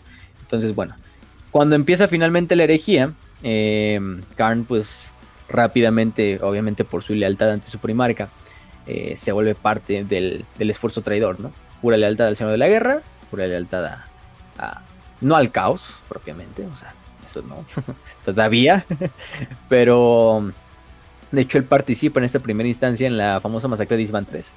Recordemos que en Isban 3, pues los, las legiones traidoras se desechan a sus elementos todavía lealistas, y de hecho también los, estos mismos elementos lealistas de la propia legión de los devoradores de mundos son enviados a Isban 3 a morir. Muchos de hecho se quedan eh, permanecen con vida gracias a los esfuerzos de, de Tarbits de avisar rápidamente a, las legiones que están en, Isban de que se escondan.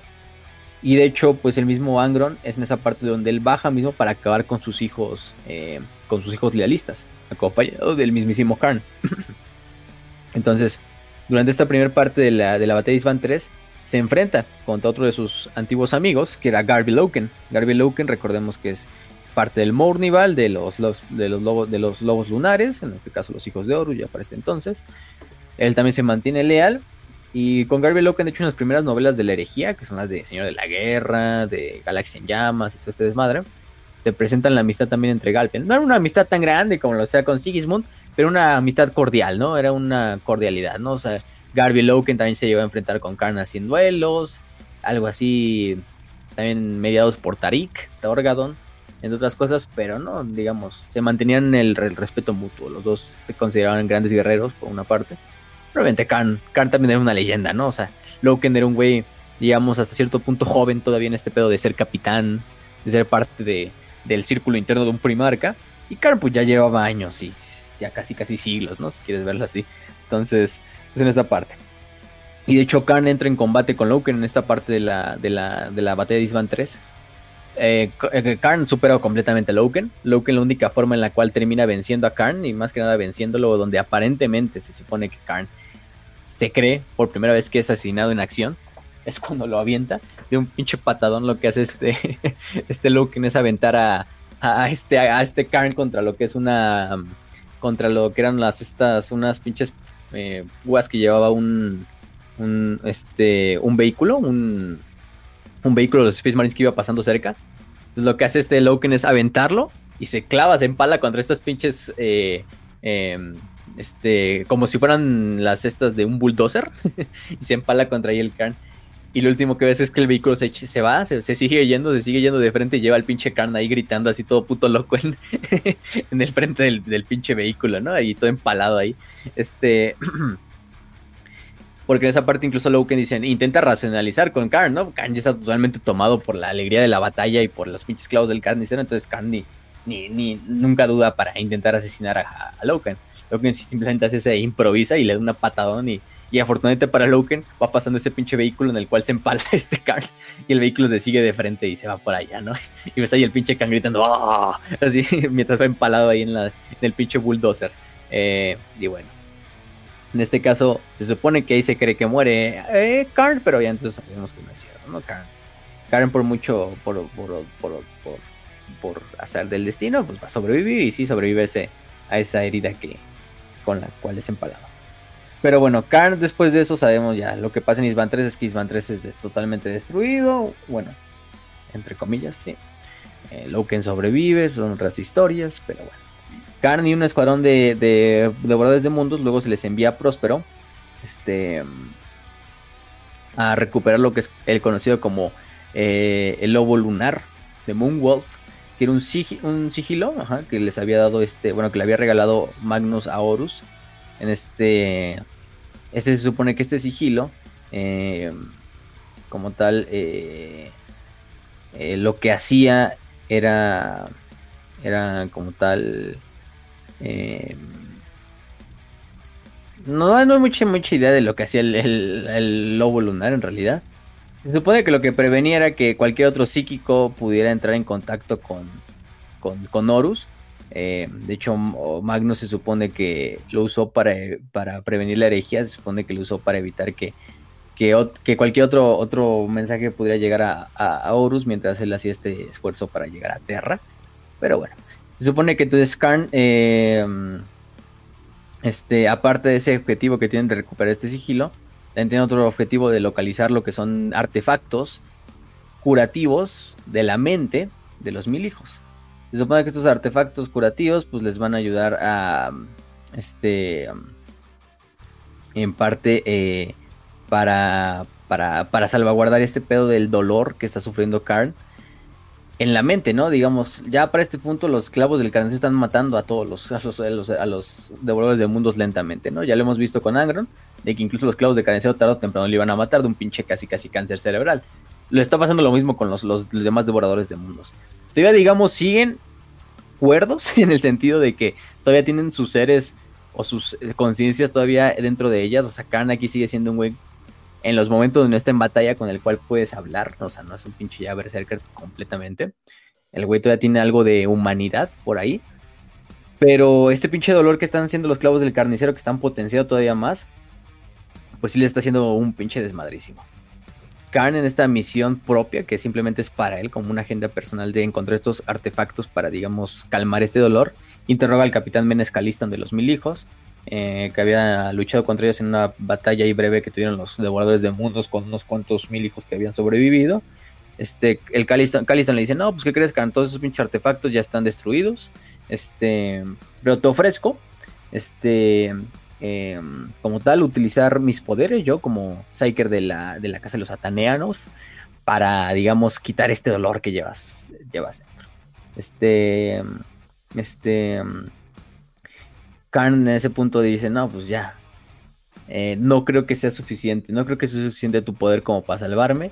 Ya estoy yo más allá de la salvación. No, incluso en una parte muy interesante donde Karn dice, yo no merezco ser salvado. O sea, Karn dice, lo que estamos haciendo es lo que estamos haciendo quizá es el objetivo correcto, o sea, seguir a Horus. Pero para mí, para mi legión, para mi primarca, ya no hay un punto de retorno. Somos lo que somos, debido a las decisiones que hemos tomado durante estos últimos siglos, gracias a estos clavos que de carnicero, yo fui de los partícipes, yo acepto esta decisión. Si nos tenemos que morir gracias a esta pinche decisión que tenemos, pues ni modo, así tendremos que hacerlo, ¿no? Acepta, esa, acepta ese destino y bueno, procede a asesinar, a, hacer mierda, a darle una verguiza al, capitán Menes de los mil hijos y matarlo. este, rápidamente. Algo tranquilo. Este, para saldar, para, para pues, cuando vienes así estresado, ¿no? A darle sus pinches golpes al, al, saco de boxeo, así chingue su madre. Aquí en este caso es un mil hijo, no hay mucha diferencia. Entonces, bueno, me preguntan a los dos espaciales.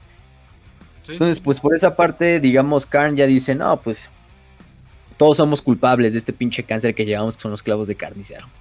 Cáncer figurativamente, no el cáncer literal que le está dando. este, esta edición la tomamos todos, la estamos llevando aquí y pues no merece la pena eh, salvarnos de este destino. Si vamos a hacer así, pues vamos. Y vamos a seguir luchando por Horus a través de esto. Entonces, bueno. Luego Karn va a acompañar a su primarca, tanto al primarca como tal, eh, de lo, a, primarca Lorgar Aureliano y a su propio primarca Engron en la famosa Cruzada de las Sombras, la cual ya también tenemos todo un episodio completo, que es la cruzada esta en la cual Angron y Lorgar hacen un ataque sobre el reino de Ultramar para intentar mantener a, a Gilliman a raya e intentar también matarlo. De esta manera romper gran parte del esfuerzo lealista en, lo que queda de la herejía. Entonces, pues bueno, se supone que aquí es donde todavía la, amistad entre él y Argel tal se refuerza todavía más después de años de no reencontrarse y de ver un tal totalmente cambiado. Este, porque tal Argel pues ya tampoco es el Argel que se conoció durante la, Gran Cruzada y, lo, y mucho menos Karn, ¿no? Karn por este punto ya está siendo eh, completamente este, eh, controlado por los clavos del carnicero. Ya es más clavos del carnicero que lo que alguna vez fue el gran capitán de la octava. Argel es de los únicos que de hecho, o es el único más bien durante este pedazo de historia que es que puede mantener o calmar a Karn, incluso calmarlo durante el transcurso de la batalla, hay que decirlo así, de, de tanto que es el respeto que Karn le tiene a su gran amigo Argel tal, que es de los únicos que tal, digamos, tal es el único que los controla. Dice, no, Dargen, no, Karen, recuerda este desmadre, no, y todo este desmadre. Entonces esto hace que Erebus, el hijo de puta más grande de la galaxia, eh, por, dos partes se, vuelva, se preocupe, ¿no? Porque él ya había visto en sus visiones, se supone, en su arte de, ver el caos y las mareas, esa mamada, el destino del cual se iba a convertir Karn. Karn tenía una misión, esa misión ya está, esa misión ya está dada. Erebus ya la había visto es la misión de convertirse en el famoso traidor. Entonces, digamos, si Argel tal se mantiene como su amigo, si Argel Tal es el único ser que todavía mantiene a Karn atado a la, realidad del mundo, que está toda a su alrededor, eh, Argel Tal debe ser eliminado. Argel Tal por, por ende debe de ser este, totalmente sacado de la ecuación, porque es lo único que mantiene todavía a Karn eh, de este lado, ¿no? Y no del otro, de la locura completa. Entonces es lo interesante, ¿no? Es así como de, te falta odio, ¿no? Te falta odio y te voy a matar a tu más grande amigo a la verga. Para que te hagas más fuerte. Al estilo, no sé, pinche Naruto ahí. este, así es que tengo que matar a mi amigo para desbloquear el Sharingan. Y en este caso es el pinche de Karn, no, tengo que matar a... Tiene que morirse Argel para que, para que yo me vuelva a ser el elegido de Korn. Y efectivamente es lo que de hecho hace este Erebus. Eh, Erebus eh, a bordo de lo que es un titán. Eh, no me acuerdo si era un Warhound o un Warlord. Este, no recuerdo. Creo que era un Warhound, ¿no? Sí, asesina, traiciona a su hermano. Primero que nada a su hermano Argel Tal. Y aparte, este, y enfrente del propio Karn, esperando que pues esto rompa finalmente a Karn y Karn se deje llevar completamente por, por Korn y por la sed de sangre. Eh, sí, no, el culero lo mata y se cumple la profecía, ¿no? Donde Argel tal muere, muere bajo las alas de un águila. Sí, sí, sí. Se cumple la profecía de Argel tal, ¿no? Que era de morir frente o morir eh, debajo de las alas de un ángel imperial, ¿no? Digo, de una de un águila imperial o en las más bien en la sombra de unas grandes alas, ¿no? Que se supone que ellos pensaban que era iban a morir en, en la sede de Terra o algo de por el estilo. Este pero en realidad no, en realidad es a bordo de este, de este, de este titán, en donde Erebus eh, eh, como tal aprovecha, utiliza un anatame para, para este, eh, como tal, asesinar al buen, al buen, al buen Argel tal. Y esto hace que pues, pues Karn presencie la, la, muerte de frente, porque él está justo en ese momento donde Erebus asesina a Ariel. Y pues sí, en ese momento en donde este donde, donde fallece donde fallece Ariel Tal, completamente lo poco de humanidad que le, le quedaba a Karn es destruido completamente. Se pierde para siempre. Se pierde con el fuego de la guerra, con las mareas de sangre alrededor de ellos, con la muerte de su gran amigo Argel Tal. Finalmente Karn se convierte en el Karn que todos conocemos hoy en día. Un ser que solo vive para destruir, para matar, para asesinar a los más grandes campeones, para cosechar cráneos en el nombre del Señor de los Cráneos y bueno, el, primer cráneo que quiere cosechar en ese mismo momento es el de Erebus. Que está, está así de a huevo, ya, ya maté a Argel tal, ya, ya se va a cumplir la profecía para este Karn. Y de repente nada más ve como pinche Karn se abalanza así, este, frente a él así, nada más ve una pinche sombra roja ahí gritando, este, corriendo así de Erebus, ¿no? Y, y nada más va y pues lamentablemente para todos nosotros, Karn no mata a Erebus milagrosamente, no sé, por instancia de los dioses oscuros o, simplemente por el plot armor de, de este Erebus, hace que, que sobreviva. Pero prácticamente queda hecho cagada, o sea, pinche Erebus queda ahí mutilado, hecho verga, así como el pinche Peter Griffin cuando se cae en las escaleras. Pero imagínense el pinche Erebus ahí tirado ahí en las putas, en la, en la cabeza del titán, en este caso. Ah, así termina. Y el, y el, y el Argel tal ha hecho ya un pinche montículo de cenizas, ¿no? no sé. no te tocaba, este carnal. Pero de repente Erebus, hoy ¿por qué empezó a sonar la música de, de jefe a la verga? Y. Corn. no sale la barrita así, a la chingada. No, pues le dan una, le dan una retroverguiza a, a, a, Erebus. Lamentablemente no fallece. Lamentablemente, lo, lamentablemente este Karn no, no lo mata porque pues nada más ve que ya pinche Erebus no se mueve y dice, ah, ya lo maté y ya se va a seguir matando cabrones, ¿no? Este, eso estamos hablando en la propia Nuceria. Eh, después sucede lo que sucede, donde en Nuceria Angron se transforma en una entidad demoníaca, se convierte en un príncipe demonio de Korn, prácticamente ya es un ser o el primer primarca demonio de todos. Eh, bueno, sí, creo que Angron fue el primer primarca demonio de todos, ¿no? Estoy ahí en la duda si fue Fulgrim primero. Creo que porque no me quedan, ¿eh? no me quedan claros los, los, los, los, Creo que sí fue Angron primero que, que Fulgrim. ¿eh? Es que no sé si, si lo de Ángel Exterminatus del todo sea al mismo tiempo o sea un poquito después. Sepa la verga. El chiste es que Angron se convierte en este. Mm, en.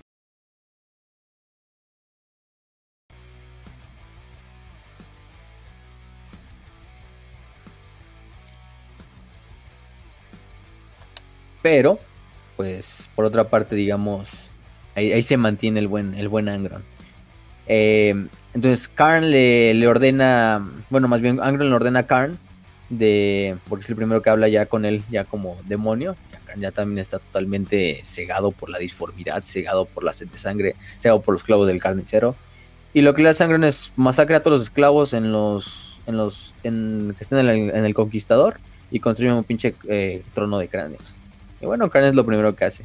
Este va y asesina hasta el último de cada esclavo, lo ejecuta él personalmente, con los cráneos los cosechan y los utilizan para crear un trono en la, en la sala principal del conquistador, que va a ser el trono desde donde Angron va a seguir liderando la guerra, entre comillas. Este.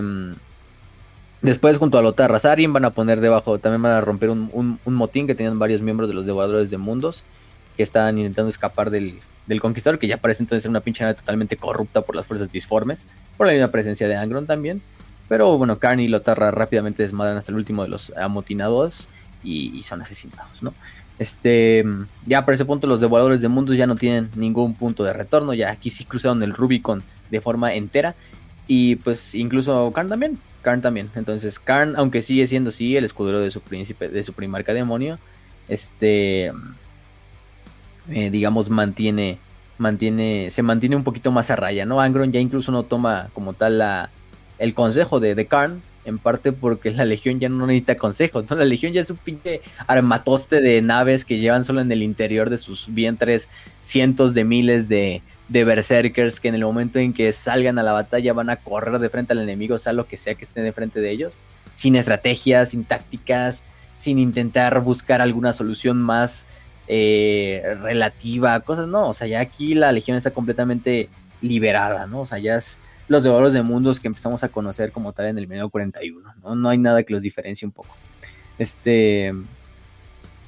Entonces, pues sí, él, considera, bueno, Karn por lo menos en esta instancia, hay unos cuantos libros que nos hablan desde el punto de vista de Karn y Karn continúa insistiendo de que, aunque digamos el proceso de convertir a Angron en príncipe demonio fue lo que salvó a Angron de morir gracias a los clavos de carnicero, él considera o insiste que el primarca en realidad todavía está muriendo que al ser ya un esclavo de algo más poderoso que, es en este caso el, Señor de la Sangre, pues lentamente lo está consumiendo, lentamente está convirtiendo a Angron en algo que deja de ser totalmente lo que, lo que alguna vez fue el primarca, ser un humano. Y sí, efectivamente, Angron ya para el final de la herejía, eh, más que ser un humano o alguna vez lo que fue un humano, es una bestia, es una bestia completa, ¿no? Es un ser disforme, no, no tiene nada de la, lo único que recobra de humanidad es cuando Sanguinius le empieza a arrancar los pinches clavos del carnicero, ¿no? Uno a uno.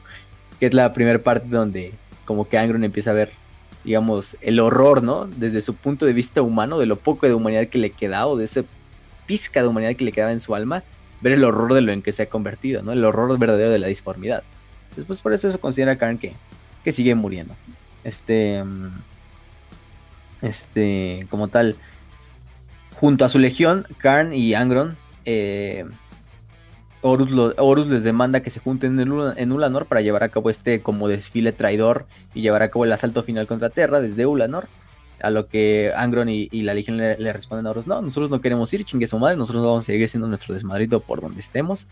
Y esto hace que Horus tenga que mandar a los guerreros de hierro, bajo el mando de Perturabo personalmente, eh, para que encuentren a los, los devoradores de mundos en el planeta de Delug.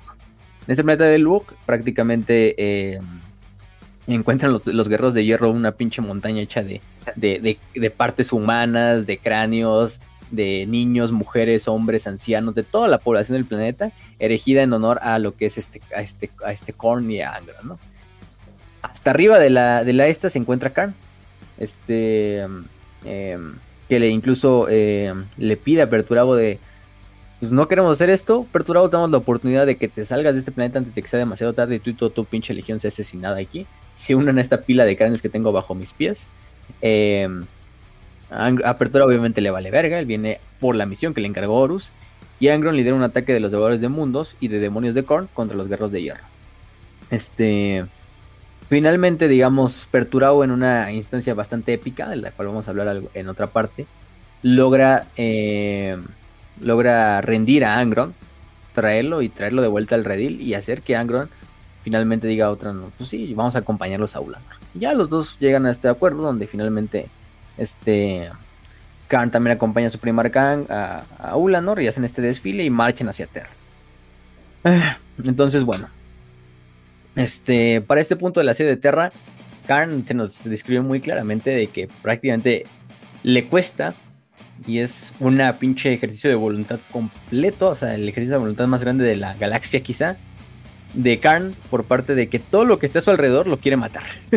sean compañeros, sean camaradas, sean otros legionarios, sean eh, cualquier cosa que esté a su alrededor, Karn simplemente tiene una urgencia de, quererlo matar ahí en, donde esté parado. Eso de hecho le, lleva incluso casi casi, pues incluso llevar en su mente así de, así intentar matar a Lotarra. Pero a pura voluntad, digamos, mantiene todavía esa, no voy a decir cordura porque pues no es cordura, pero mantiene ese, esa disciplina, ¿no? De, no matar todo lo que está a su alrededor. Este... Y bueno, por ahí es cuando Horus les revela a todos de cómo va a ser el plan. Les revela, no, que creen que va a ser la guardia de la muerte de Mortarion que va a llevar a cabo el primer asalto a Terra. Este, Angron se emputa completamente, empieza a masacrar lo que está completamente en todo el conquistador. Eh, en parte porque Horus dijo, no, pues el primero que va a atacar va a ser Mortarion y Angron quería ser el primero en llevar a cabo el ataque y pues dice, no, no, no, ¿cómo, cómo ese pendejo de Mortarion, no? Este, y se pone a matar todo. Lotarra, eh, temerosa de que pues en algún punto Angron va a llegar y va a matar a todos los tecnosacerdotes que estaban, digamos, eh, en el reactor de la nave. Eso va a generar que pues la pinche, el reactor de la nave, de la, nave entre en, crisis y puede hacer, eh, puede, puede explotar, haciendo que pues, toda la nave y toda la pinche flota de los devoradores pues valga verga. Y esto hace que junto a Karn, este le pida a Karn personalmente de que confronte a Angron dentro de la nave este, mm, como tal. Y que tenemos que pararlo, ¿no? Hay que encontrar una forma, sea como sea, tenemos que parar a pinche Angron, porque si no, él mismo va a ser el, el artífice de su propio, de su propia destrucción y de todos nosotros, ¿no? Deja de él, él ya es un pinche demonio, pues él ya. Pero nosotros, pues sí. Este, nosotros sí valemos madres, ¿no? El chiste es que, bueno, este, Karn sale en chinga a confrontar a, Angron. Este, y Angron le revela a este Karn de, yo ya conozco tu destino, octavo capitán. Tu destino es suplantarme a mí como el elegido de Korn. Entonces, pues, Angron no se la piensa. Y Angron finalmente decide ir y matar al propio Karn. Porque dice, no, ¿cómo este güey me va a sustituir a mí como el campeón de Korn? El campeón del Señor de la Sangre. Nuestro patrón. Este, y pues sí, eh, luchan. Obviamente Karn, sí, aunque es Karn y ya digamos, ya todavía es el Karn ya de la herejía ¿no? No tiene nada que luchar contra su padre, ¿no? este, obviamente, Angrion le da una, una, le, gana rápidamente el duelo. Y antes de que Angron pueda acabar con él, eh, lo que hace es aventar un, un artefacto de teletransportación a los pies de, del Primarca que lo transporta rápidamente a otro teletransportador de salida que está en el laberinto, en la nave de los Amos de la Noche, la famosa Nightfall esa, nave, que es la nave insignia, que era la nave insignia de Conrad. En este caso no está Conrad, pero recordemos que tenía este laberinto donde mucho tiempo estuvo Vulcan ahí encerrado. Lo que hacen es teletransportar a Angron a ese laberinto para pues que ahí se quede el güey durante el resto de la, de la serie de Terra. va a ser un mega desmadre acá y lo mantiene. Entonces, este, pues sí, Angron se queda entretenido y luchando contra las pinches trampas que están en el, en el laberinto hasta que, bueno, luego va a salir y va a hacer su desmadre. Va a quedar a Terra así como si fuera un pinche meteorito. Pero bueno, Em, luego lo que sabemos de Karn durante la serie de Terra es que, bueno, él obviamente en un punto ya va a bajar junto al resto de los devoradores de mundos a, suplir o digamos a potenciar lo que es el asalto frontal, en especial a la Puerta del León, el espacio puerto de la Puerta del León. de hecho, él va a estar liderando ahí un grupo de tanques de asalto Spartan eh, de, la, de, la legión, de las legiones traidoras. Em, eh, rápidamente el ataque falla gracias a los escudos psíquicos del emperador alrededor del Palacio Imperial este, y Karn lucha codo a codo con, por ejemplo, otros personajes como lo es Abaddon, este, Kruger de los Guerros de Hierro, Sardulayak de los estos devoradores de, digo, de los portadores de la palabra, conocido como el apóstol carmesí, eh, otro de los Galborback, pues. Em, y va luchando, ¿no? Va luchando contra los defensores de la Puerta de León, eh, prácticamente cosechando miles de cráneos, miles, incluso yo creo que me quedo corto, decenas de miles, incluso también me quedo corto, pero bueno. El chiste es que prácticamente para ese punto también Karn está completamente feral. Ahí ves al, al, Karn luchando bajo la influencia de Korn. Karn en una de esas instancias penetra rápidamente, o sea, el güey sin pensarlo encuentra una brecha dentro del Palacio Imperial, de las líneas imperiales y se mete dentro de lo que es el primer muro de la puerta del, del espacio León. Y es especial para luchar contra Sigismund. Lucha contra Sigismund en esta primera batalla, vamos a ponerle así. Hacen este duelo. Este. Mm, y en, esta, en este primer duelo, digamos, aunque Sigismund era mejor duelista, eso hay que tenerlo en cuenta, es mejor usando la espada, es un mejor espadero, espadachín, lo que es Karn. Karn es Karn, entonces también prácticamente no puede contra, contra este, contra, contra, contra Karn y es rápidamente superado por el buen Karn. Es gracias a la intervención en ese momento de Rogaldorn este, que muy, muy cagadamente simplemente llega Rogaldorn como el pinche Kool-Aid Man, igual así. Y agarra al pinche Alcan y oh, la avienta como un pinche insecto así, pum, como si fuera un pinche manazo y saca al Alcan volando hacia la verga. un pinche insecto ahí. Este. este. Mm, logra salvar a Sigismund. Karn de ahí es solo salvado debido a que rápidamente se da cuenta de que Karn está detrás de las líneas enemigas y dice, no mames, no podemos perder este cabrón. Vamos a enviar un pinche ataque un ataque de, de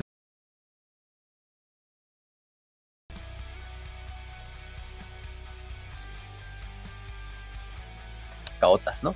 En este caso, pues es lo que, lo que sucede con esa parte. Em, ¿Qué más? ¿Qué más? ¿Qué más?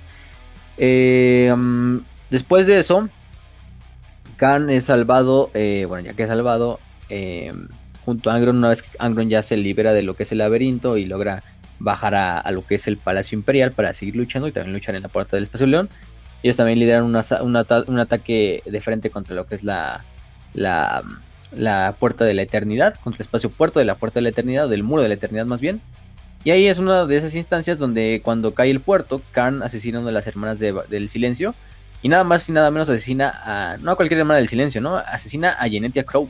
Genetia Crow, que era la conocida como la reina sin alma del imperio era la comandante, la caballero comandante de todo lo que era la hermandad del silencio, es decir, la líder de las hermanas del silencio, pues, este, mm, eh, rápidamente superada por, por este Karn y, y este, mm, como tal, em, eh, pues sí, lamentablemente Genetia Crowles muere a manos de, de Karn, em, pero bueno. Ahí está otro de sus grandes asesinatos, ¿no? Otro de sus grandes, digamos, eh, conteos ahí si lo quieren poner, sus victorias. Asesina Genetia Crowl, prácticamente las hermanas de silencio se quedan sin liderazgo, bueno, hay otras cuantas por ahí, pero pues sí, Genetia Crowl es, digamos, es el Constantin Baldor de las hermanas del silencio, y pues rápidamente la mata. este... Em, aunque bueno, Karen incluso en ese momento duda de si sí la mató porque la idea de Crowl es que Karen se hacía invisible, entonces nunca confirma como la muerte, pero sí sabemos que Crowl muere a manos de Karn en, la batalla. Luego durante lo que es el resto de la, de la, de la batalla hacen otro ataque hacia lo que es el palacio interior. Eh, Karn es parte de la punta de lanza y se vuelve, se vuelve digamos, a confrontar otra vez em, con, con, su antiguo amigo, Sigismund. En esta batalla, em, este, aquí donde Sigismund ahora es el que toma la delantera. Es la última batalla que van a tener los dos para siempre, o sea, de aquí nunca se van a volver a, topar los dos cabrones. Pero en esta última batalla es en, la misma batalla donde, bueno, ya, Sigismund aquí ya tiene la espada, la espada del emperador, ya es nombrado como y como paladín el emperador. Rápidamente, este, em, eh, como tal, luchan en un combate bastante singular porque Karn, aunque está impotenciado por la disformidad y lo que tú quieras, lucha con todas sus fuerzas contra Sigismund Sigismund en una instancia así de que no siquiera le habla, ni le dije la palabra, ni, ni, ni, ni ve a Karn como el antiguo amigo, porque Karn le intenta hablar así como de Sigismund, o sea, como provocarlo, ¿no? Así de, no recordabas como siempre te derrotaba en las, estas, en las jaulas de combate y la verga, ¿no? Y, y Sigismund simplemente está luchando en silencio, ¿no? Ni siquiera como tomando la atención. Este punto es donde Karn, este, en una de estas últimas, eh, eh, como tal, eh, en un golpe quirúrgico, este, Sigismund le da un eh, prácticamente es un pinche corte completo a lo que es la armadura de, de este de Karn y logra penetrar todo, penetrar su defensa y digamos asestarle un golpe fatal, ¿no? Eh, este como tal eh, como tal las últimas palabras de Karn ante su gran amigo es como le dice incluso yo Karn no estoy tan, no, no he quedado tan dañado como lo has hecho tú, Sigismund. Este, en lo que estás convertido es el perfecto ejemplo de, de que esto, estás tú más dañado que yo, ¿no? Le dice este, este can así de, no le remarca, ¿no? Sigismund em, procede entonces a asesinar a Karn sobre el mismo suelo del planeta que los vio nacer a los dos. Karn, digamos, fallece. Fallece. Madres. Efectivamente, es asesinado por Sigismund. Este, Sigismund le da el golpe final. Sigismund no le tienta la mano. No viene nadie a salvar ahora hacia Karn, ni su primarca, ni Abaddon, ni nadie. Y Karn fallece. Por segunda vez. bueno, sí, digamos, ahora sí fallece como tal. Después de que Horus es derrotado, los demás devoradores de mundos logran hallar el cuerpo de, de este de, de, Karn y llevarlo de vuelta, traérselo. En sus últimas, digamos, pocos momentos ahí de cordura, dicen, no, no, ese es el cuerpo de Karn, güey, tenemos que darle un pinche entierro como lo demandan los, los devoradores de mundos. Y si lo llevan, este, afortunadamente en este pinche, cuando van corriendo con, este, con la cola entre las patas los, los traidores y se van de regreso hacia el ojo del terror, se dan cuenta de que el cuerpo de, de, de, de Karn sigue moviéndose o hay ciertos rastros de vida y que en realidad, sea por cual sea el milagro oscuro de los dioses del caos, Korn, digo, Karn sigue vivo. Inexplicablemente sigue vivo, pero sigue vivo de alguna manera. Este, se supone que Korn en ese momento es cuando a través de su don respira un soplo de vida de vuelta hacia lo que es el cuerpo del berserker. Em, y esto hace que, em, que sobreviva Karn. Bueno, queda totalmente hecho cagada, obviamente tiene que recuperarse. Pero pues, eh, pero el espíritu de Karn permanece intacto. Su mente no, su mente ya está totalmente perdida. Pero pues el güey, el güey sigue ahí, sigue vivo. Entonces sí, Karn murió otra vez, pero sobrevivió. este, eh, o sea, que decirlo, la inmensidad de plot armor de, de Karn es impresionante. En parte debe ser así para tener un campeón del caos, ¿no? Este, por eso es que luego cuando lucha contra Israel es como de que los dos plot armors de cada uno se cancelan, entonces ninguno se mata. entonces, así es como, como el desmadre. Pero, pero sí, es lo que pasa, ¿no? Y ahora sí luego viene, por lo, yo creo que lo más famoso que se va a acercar, por su sobrenombre, el traidor, ¿no? O sea, ¿qué pedo que el traidor? ¿Por qué es el traidor? O sea, hasta, el momento de, este, de esta historia no ha traicionado a nadie, se ha mantenido leal a su primarca, ha hecho todo por su legión, sus hermanos, eh, fue un gran compañero de, de Ariel Tal y todo este desmadre. Pero ¿por qué se llama el traidor, no? Bueno, todo eso del traidor tiene que ver con una batalla. Una batalla guerra, como quieran decir, sí, batalla. es la batalla de Scalatrax. La batalla de Scalatrax. Esa batalla es muy importante porque después del, de la herejía, la mayor parte de las legiones traidoras entran como en un episodio de guerra civil, en las cuales cada una se empieza a hacer mierda a sí misma y también a hacer mierda a las demás. Eh, se hacen guerras legionarias, también se les puede decir así. Entonces, estas guerras, de la cual la batalla de Scalatrax es una, una, de, estas, una de estas batallas. Es una batalla, em, de hecho esta batalla va a significar el último acto como, como legión unificada de los devoradores de mundos. A partir de la batalla de Scalatrax, a partir del momento en que termine esta batalla, los devoradores de mundos nunca van, a, nunca van a volver a ser una fuerza unificada, nunca van a volver a ser una legión como tal, van a diseminarse en lo que son varias bandas de guerra, cada una lideradas por diferentes señores de la guerra, berserkers, eh, campeones del caos, en especial por Karn, ¿no? Eh, y es en, esta, en este mundo de Scalatrax, es un mundo demoníaco, en el cual se van a encontrar y es una batalla que van a llevar a cabo contra los hijos del emperador, los Emperor Children, de la Legión de Fulgrim, que también, digamos, es de las últimas batallas de la Legión de Fulgrim como una, una legión unificada. Entonces, bueno. Em, para este punto, Angron ha dejado completamente también el liderazgo de la Legión. Este, para este punto donde Angron no sabemos efectivamente hacia dónde se va, o sea, sabemos que se va al pinche ojo del terror también junto a su legión, pero eh, no sabemos como tal lo que hace, pero sí Karn se queda como de facto líder de toda la legión, o de lo que queda de la legión. Em, totalmente ya recuperado de sus heridas, totalmente rejuvenecido por, por las mareas de la guerra, eh, y lidera lo que son los, los devoradores de mundos en esta batalla de Scalatrax contra las fuerzas de los hijos del emperador.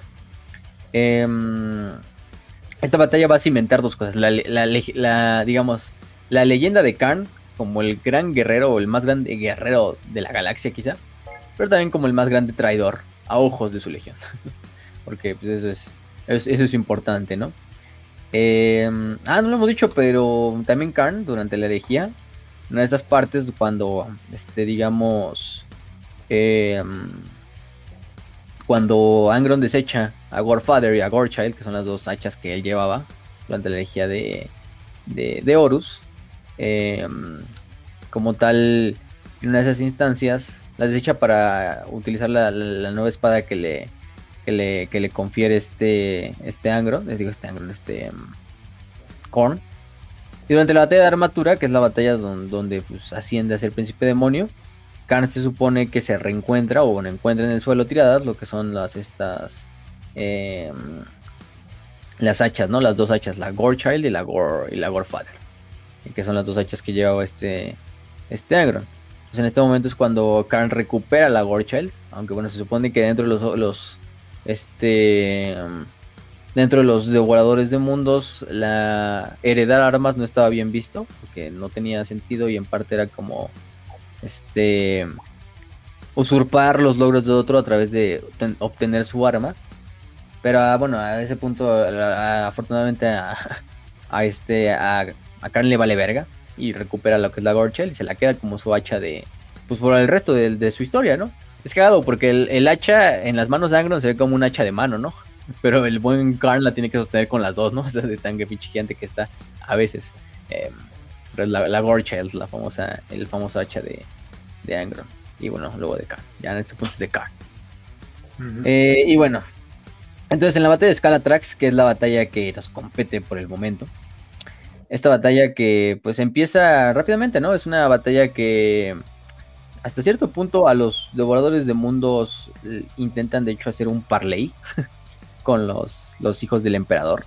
Las negociaciones rápidamente se van a la verga. Se roban a la verga y entre los mismos. Y empieza un tiroteo completo entre lo que son las dos legiones. Eh, bajo el mando de Karn, pues rápidamente los devoradores de mundos empiezan a tomar la ventaja. No hay forma en realidad de cómo los hijos del emperador le puedan competir en esta instancia a los devoradores de mundos en una situación así de, combate cuerpo a cuerpo, de, luchar de luchar cara a cara por cada pinche kilómetro de, tierra en el planeta. Em, y se supone que el planeta de Scalatrax tenía una peculiaridad que era que en las noches, pues digamos, se congelaba completamente. Em, eso cada vez que se, hacía de noche. Entonces se supone que todos los que no encontraron refugio en, las noches, pues morían congelados en lo que eran las wastelands de, Scalatrax. Este, se supone entonces que los devoradores de mundos, pues digamos, paran el ataque, ¿no? Saben que ellos, no, pues si nos morimos aquí congelados, pues de qué chiste tiene estar luchando con estos pendejos y no todos nos vamos a morir. Entonces, obviamente, Karn dice, no, no mamen, ¿cómo se van a parar, pendejos? Este, tenemos que seguir luchando contra estos hijos de puta. Y, y Karn lo que hace es furioso con todos sus con todos sus seguidores, con todos sus guerreros o sus compañeros por lo que él considera una debilidad de este de güey, no mames, no van a luchar en el pinche oh, congelamiento. no. este ¿qué vas a hacer, Khan? ¿Qué vas a hacer, Khan? Dice, ah, bueno, entonces tienen frío, culeros. tienen frío, ¿verdad? Y lo que hace en ese momento es agarrar un lanzallamas y empezar a quemar a todos sus compañeros berserkers, así donde están en sus en los pequeños refugios que tienen los, los berserkers. Digamos, y está muy cagado, ¿no? Imagínense los berserkers allá currucaditos así en su fogata y esos de sus refugios ahí. Y, el, y el buen can así de, ah, bueno, tienen frío, cabrones, ¿eh? Agarra un pinche lanzallamas y se pone a quemar cada uno de estos asentamientos, estos refugios, estos holes también que son hoyitos donde se escondían los, estos berserkers del frío y los empieza a quemar uno a uno, fuma así a los que son sus compañeros, ¿eh? a otros devoradores de mundos. Este, prácticamente Karn en una pinche orgía de fuego, sangre, cráneos, está riéndose mientras va quemando hasta el último de sus compañeros, o sea, así quemando, hasta el punto de que toda la ciudad donde están prácticamente se queda completamente quemada, así como el pinche, como si Roma cuando se incendió por el Nerón y todo el desmadre. Así, güey, pero. Y, más lo ves ahí en medio, así, yendo de un lado a otro, así, con sus lanzallamas quemando hasta el último de sus compañeros, ahí como un puto loco. Este, sí, asesinando indiscriminadamente enemigo o amigo, ¿eh? O sea, este... Por este punto ya, o sea, la ya digamos las facciones dentro de la batalla de Scalatrax es los devoradores de mundos contra los hijos del emperador contra Karn. o sea, que se volvió el propio, su propia facción en esta instancia, porque los propios devoradores de mundos pues, lo, eh, lo, lo, mandan a la verga. Obviamente le dicen, no mames, este pinche güey está rompiendo la legión, este está traicionando a sus hermanos. Este, ¿qué chingo estás haciendo, Karn? No entendemos nada de lo que, de esto que estás haciendo. Y pues, eh, y la pinche legión se rompe, se rompe completamente. Em, o sea, la legión ya se empieza a devastar de que en lo que intentan sobrevivir a lo que es el Karn, en lo que están luchando contra los, hijos del emperador, en lo que intentan escapar algunos, pues empiezan a romper. Ya algunos se van en grupitos y hacen sus propias bandas de guerra, otros por allá y todo, toda esta instancia, ¿no? ¿Y si nos vamos? Sí, y si nos vamos, de hecho, es lo que termina llevando al, a, instancia, ¿no? De que se terminan yendo y se terminan hartando de la, de la batalla y la legión se devasta completamente. Se divide en pequeñas bandas de guerra que ahí entonces van a seguir llevando la guerra, pero como bandas de guerra, como eso. Entonces, por eso es que desde ese entonces, em, este, toda la legión, o todos los que alguna vez fueron parte de los Devoradores del Mundo, se empiezan a llamar al buen Karn, después de sus acciones en Scalatrax, como el traidor. Es un título que lleva desde ese día hasta, hasta la actualidad y que lleva mucho orgullo, porque para él no, él, él no ve como tradición asesinar unos cuantos cobardes, ¿no? Que no merecen eh, la, gloria del Señor de la Sangre simplemente porque les da frío. y Carlos demostró, ¿no? Ah, pues tienen frío culeros. Pero de la forma más épica, ¿no? Agarras su pinche lanzallamas y la agregas. sí. De repente, oh, mira, aquí viene Karn. ¿Qué trae en las manos? ¿Será comida? Y de repente, y no, que ahí se prende. Y ¡pum! Ahí, este devoradores de mundos tostados para el desayuno. y bueno, cada quien. Y bueno, hablábamos de Gruner, de hecho. De Gruner que fue el que lo entrenó, ¿no? Cuando fue joven, este Karn, el centurión. Que hablamos al principio. Este. Él estaba presente en Scalatrax. Cuando Karn se supone que. Eh, eh, le da la espalda a sus compañeros y agarra el lanzallamas y empieza a traicionar a cada uno de estos. Este de hecho, Gruner en la, misma batalla, durante este rampage de, de Karn, junto a un grupo de, berserkers de Korn, ataca a, este de frente a, a Karn, grave error. Karn acaba con uno de ellos, con cada uno de ellos rápidamente. Este Gruner queda herido, pero bastante eh, bueno, queda vivo para maldecir a Karn. Este em, y como tal, pues le dice este cuando Karn en sus propias instancias donde dice, oh mira, este güey lo conozco. Ve, ve que Gruner sigue herido. Y reconozco mi antiguo instructor de bot, este uh. Gruner.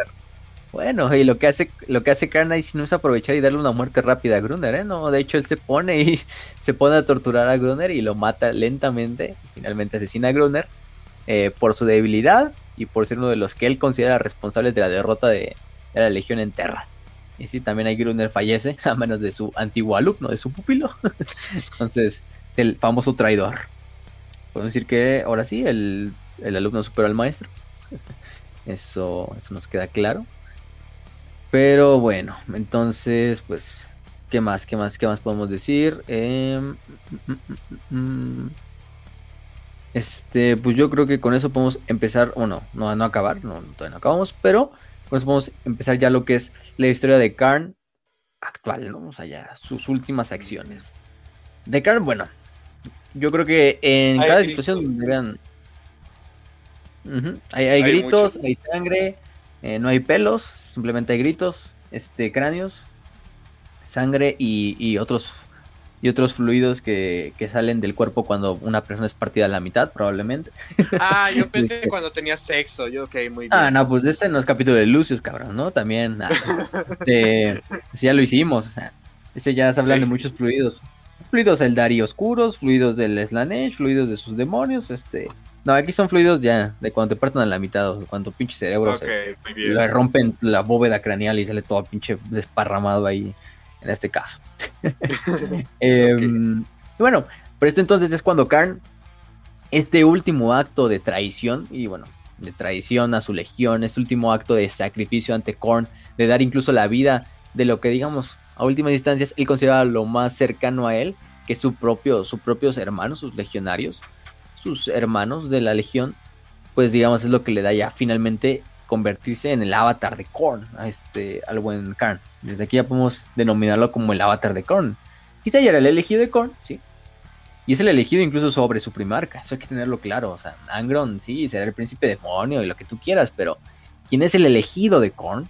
Y es el que tiene los más grandes dones de Korn, las más grandes bendiciones de Korn, es, es Karn. O sea, eso es rápido, eso es, eso es fácil de decir, ¿no? O sea, eso no nos queda, eso nos queda claro. Este, mm, este, que bueno. Entonces, bueno, Karn de ahí va a participar en, bueno, en, mi, en 10 milenios de guerra. Va a participar en la primera guerra de Armagedón, junto a su primarca. De hecho, va a ser esos reencuentros estelares así entre Karn y su primarca, así de que se reencuentran después de siglos, de milenios, así de no encontrarse, para desmadrar a este, este, ¿cómo se llama? Este Armagedón en la primera guerra también se enfrenta, por ejemplo, contra Sargan Iron Fist, que era el campeón de Slanesh, un renegado de los, de los estos, ¿cómo se llama? De los hijos del emperador. Algunos lo consideran como el campeón de Slanesh antes del propio Lucius. Este. Como tal. Em, en una de estas instancias, este Karn se enfrenta contra él. No le da muerte. No le da muerte. Este, lo deja bastante jodido, pero. Pero bueno, es otra historia, ¿no? Salgan, salen las novelas de Farsil, si no mal recuerdo de las de, los Eldars. Pero, pero bueno, es otra historia. ¿Qué más? También, claro, pues obviamente en este, mundo, en este momento se va cosechando cráneos de cada uno de los, de las, de los campeones. Y su misión principal va a ser ir a encontrar campeones, encontrar eh, grandes duelos de contra guerreros, principalmente de todas las especies senos, de los propios dioses de otros dioses del caos eh, y obviamente del imperio de la humanidad, ¿no? O sea, en su pinche redil, en su, en su kill count, hay de todo, ¿no? Demonios, príncipes demonios, grandes demonios, demonios pequeños, eh, Hype Tyrants, Overlords Necrones, Autarcas, Warbosses Orcos, eh, Capitanes Space Marine, este, mm, Hermanas de Batalla, ni se diga, este, si no pregunten a Celestine, este, Em, de todo, ¿no? O sea, de todo hay, de todo hay. Entonces, eh, eso sí hay que, hay que tenerlo en cuenta. Su banda de guerra actualmente se conoce como la Butcher Horde, la Horda de los Carniceros. Em, una banda de guerra que eh, no, no, no se diferencia mucho de la esencia de lo que alguna vez fueron propiamente los, los, los devoradores de mundo. De hecho, prácticamente sus armados son, son completamente iguales. Son los cuantos que se siguieron a Karn. Aunque Karn es un güey que por lo general trabaja solo. Obviamente va a traer a bastantes berserkers de Korn a su lado, ¿no?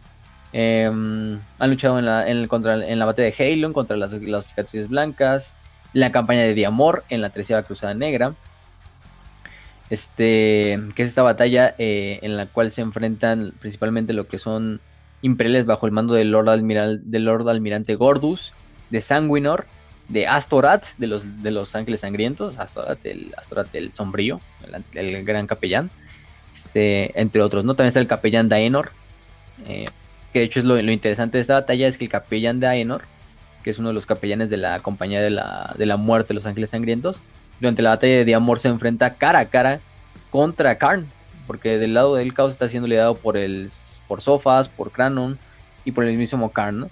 Este, y otros cuantos. O sea, es una, batalla bastante interesante, que es la batalla de, de, de, sí, de Damor. Y Daenor, que bueno, Daenor ni siquiera es uno de los grandes personajes, digamos, de, los Ángeles Sangrientos, ¿no? O sea, no es, no es como Astorat, o sea, sí es un capellán y lo que tú quieras. El güey es, el güey es una verga, eso sí, o sea. Pero Daenor lidera así por sus huevos un, ataque de la compañía de la muerte contra los, los berserkers de Korn, contra las fuerzas de Karn, el traidor. Este, y se enfrenta contra Karn, ¿eh? O sea, de frente, no, no, le, no le huye a la batalla. Lamentablemente para Daenor le, le, desmadran un brazo, completamente le cortan un brazo, casi asesinado por Karn. Este. Mm, bueno, en ese caso, Karn es, este. Mm, distraído por otro Berserker, uno de sus Berserkers conocido como Korvadash, que, que quería aprovechar el momento para darle muerte a Karn. Obviamente Karn lo hace mierda rápidamente, pero esto le da el chance a Daenor de escapar. Pero si podemos decir que Daenor es uno de los personajes que, si algo le podemos dar, digamos, crédito a Daenor es sobrevivir más de 10 minutos contra Karn. Entonces, bueno, bien por él. Ya es un logro por sí mismo sobrevivir contra Karn. Es de esos pocos hombres también incluso que pueden hablar de que sí, este, sobreviví vi a, vi a- vi a la bestia esa, a la, a la bestia roja de frente y sobreviví. ¿Te refieres a Angron? No, a la otra, a la verdadera bestia roja, a Korn, el traidor. Este. Pero sí, no, Daenor, mi, mi respeto. De hecho, hay una imagen muy bonita, ¿no? Donde está la, la batalla de Diamond, donde está pues Daenor luchando contra Karn en, en esta, ¿no? Que está así, Karn así como esperando el golpe. Y Daenor ahí con su armadura negra con rojo y con sus alitas. Su jetpack con alitas así volando hacia lo que es este Karn. Y Karn simplemente listo para recibir con su pinche brazo gigantesco el, el, vergazo, ¿no? Ahorita le vamos a hablar un poquito de su, de su equipo, ¿no? De qué tan cabrón está Karn también por esa parte de, de bueno, este, este desmadre. Em, luego Karn también acaba con la vida de Santa Celestina. Bueno, no con la vida porque Santa Celestina ya reaparece. Pero en la batalla de Sardreca, ¿no? De hecho lo hablamos en el capítulo de Celestine. em, que en esta batalla de Sardreca, que es una de las últimas partes de, de después o este post caída de Cadia. em, este post regreso de Gilliman. em, donde intervienen los puños imperiales y Santa Celestine para salvar este mundo de Sadrika, que era un mundo colmena. Karn está presente dentro de esta batalla y le da muerte rápidamente a Santa Celestine. ¿eh? O sea, más a Santa Celestine, que es quizá la santa más grande del imperio en la actualidad. Sí. Que lo que tú quieras es de las que más eh, eh, madres ha roto durante toda la, la- los 10 milenios que lleva de guerra. Pues Karn rápidamente la despacha y, y reclama su cráneo para el trono de cráneos. Este, muy buen presente ¿eh? para, para este, para Para como tal, para Korn, exactamente. También tenemos este enfrentamiento contra Israel que sucede en uno de los audiolibros. No me acuerdo cómo se llama el audiolibro. Ahorita lo veo, se, me acuerdo de- de- del audiolibro. Pero es que este audiolibro eh, finalmente hay una batalla, ¿no? En la cual sucede entre, entre el buen. Entre el buen Israel, que es el señor del capítulo de los ángeles oscuros, ajá, de los ángeles oscuros. Este, y el propio mm, Karn, ¿no? Este. mm, como tal. El chiste es que en esta, en esta, en esta batalla, eh, creo que es en parte de lo que te dice Arrael. Arrael toma la delantera re rápidamente. Dice, de hecho hay una imagen también de esa, un artwork oficial de esa, de esa batalla, ¿no? Que es propiamente la portada del libro. Donde está Arrael y literalmente le está cortando parte incluso del casco a Karn, en un, en un, en un golpe bastante, bastante bueno que le da este, este a, a Karn. Y lo que hace es que, bueno, supone que Arrael sabe y dice, podría matar a Karn, pero obviamente tendría que dar mi vida para darle el golpe final. En parte es por el plot arbor de los dos, que les digo, que como que se terminan cancelando, entonces supone que el duelo termina sin resolverse porque, digamos, el duelo no llega a ningún punto. Eh, sí, le da el primer golpe a, Karn, de hecho le corta, te digo, gran parte de lo que es el casco y hasta, Karn como que se queda sorprendido, así como choqueado así del vergazo, así de que por fin alguien le, me pudo dar un, un madrazo, ¿no? O sea, porque hasta, hasta Karn se quedó así como con la jeta así de lado, así como de, ¿qué pedo, no? ¿Qué acaba de pasar? Este, pero, pero pues como tal no, no, no, no este, ah, se llama Trials of Azrael el, el este, el audiolibro, por si lo encuentran, ¿eh? Este, Trials of Azrael, eh, de donde la portada es ese mismo árbol que les digo, ¿no? Donde está luchando contra, contra el buen Karn.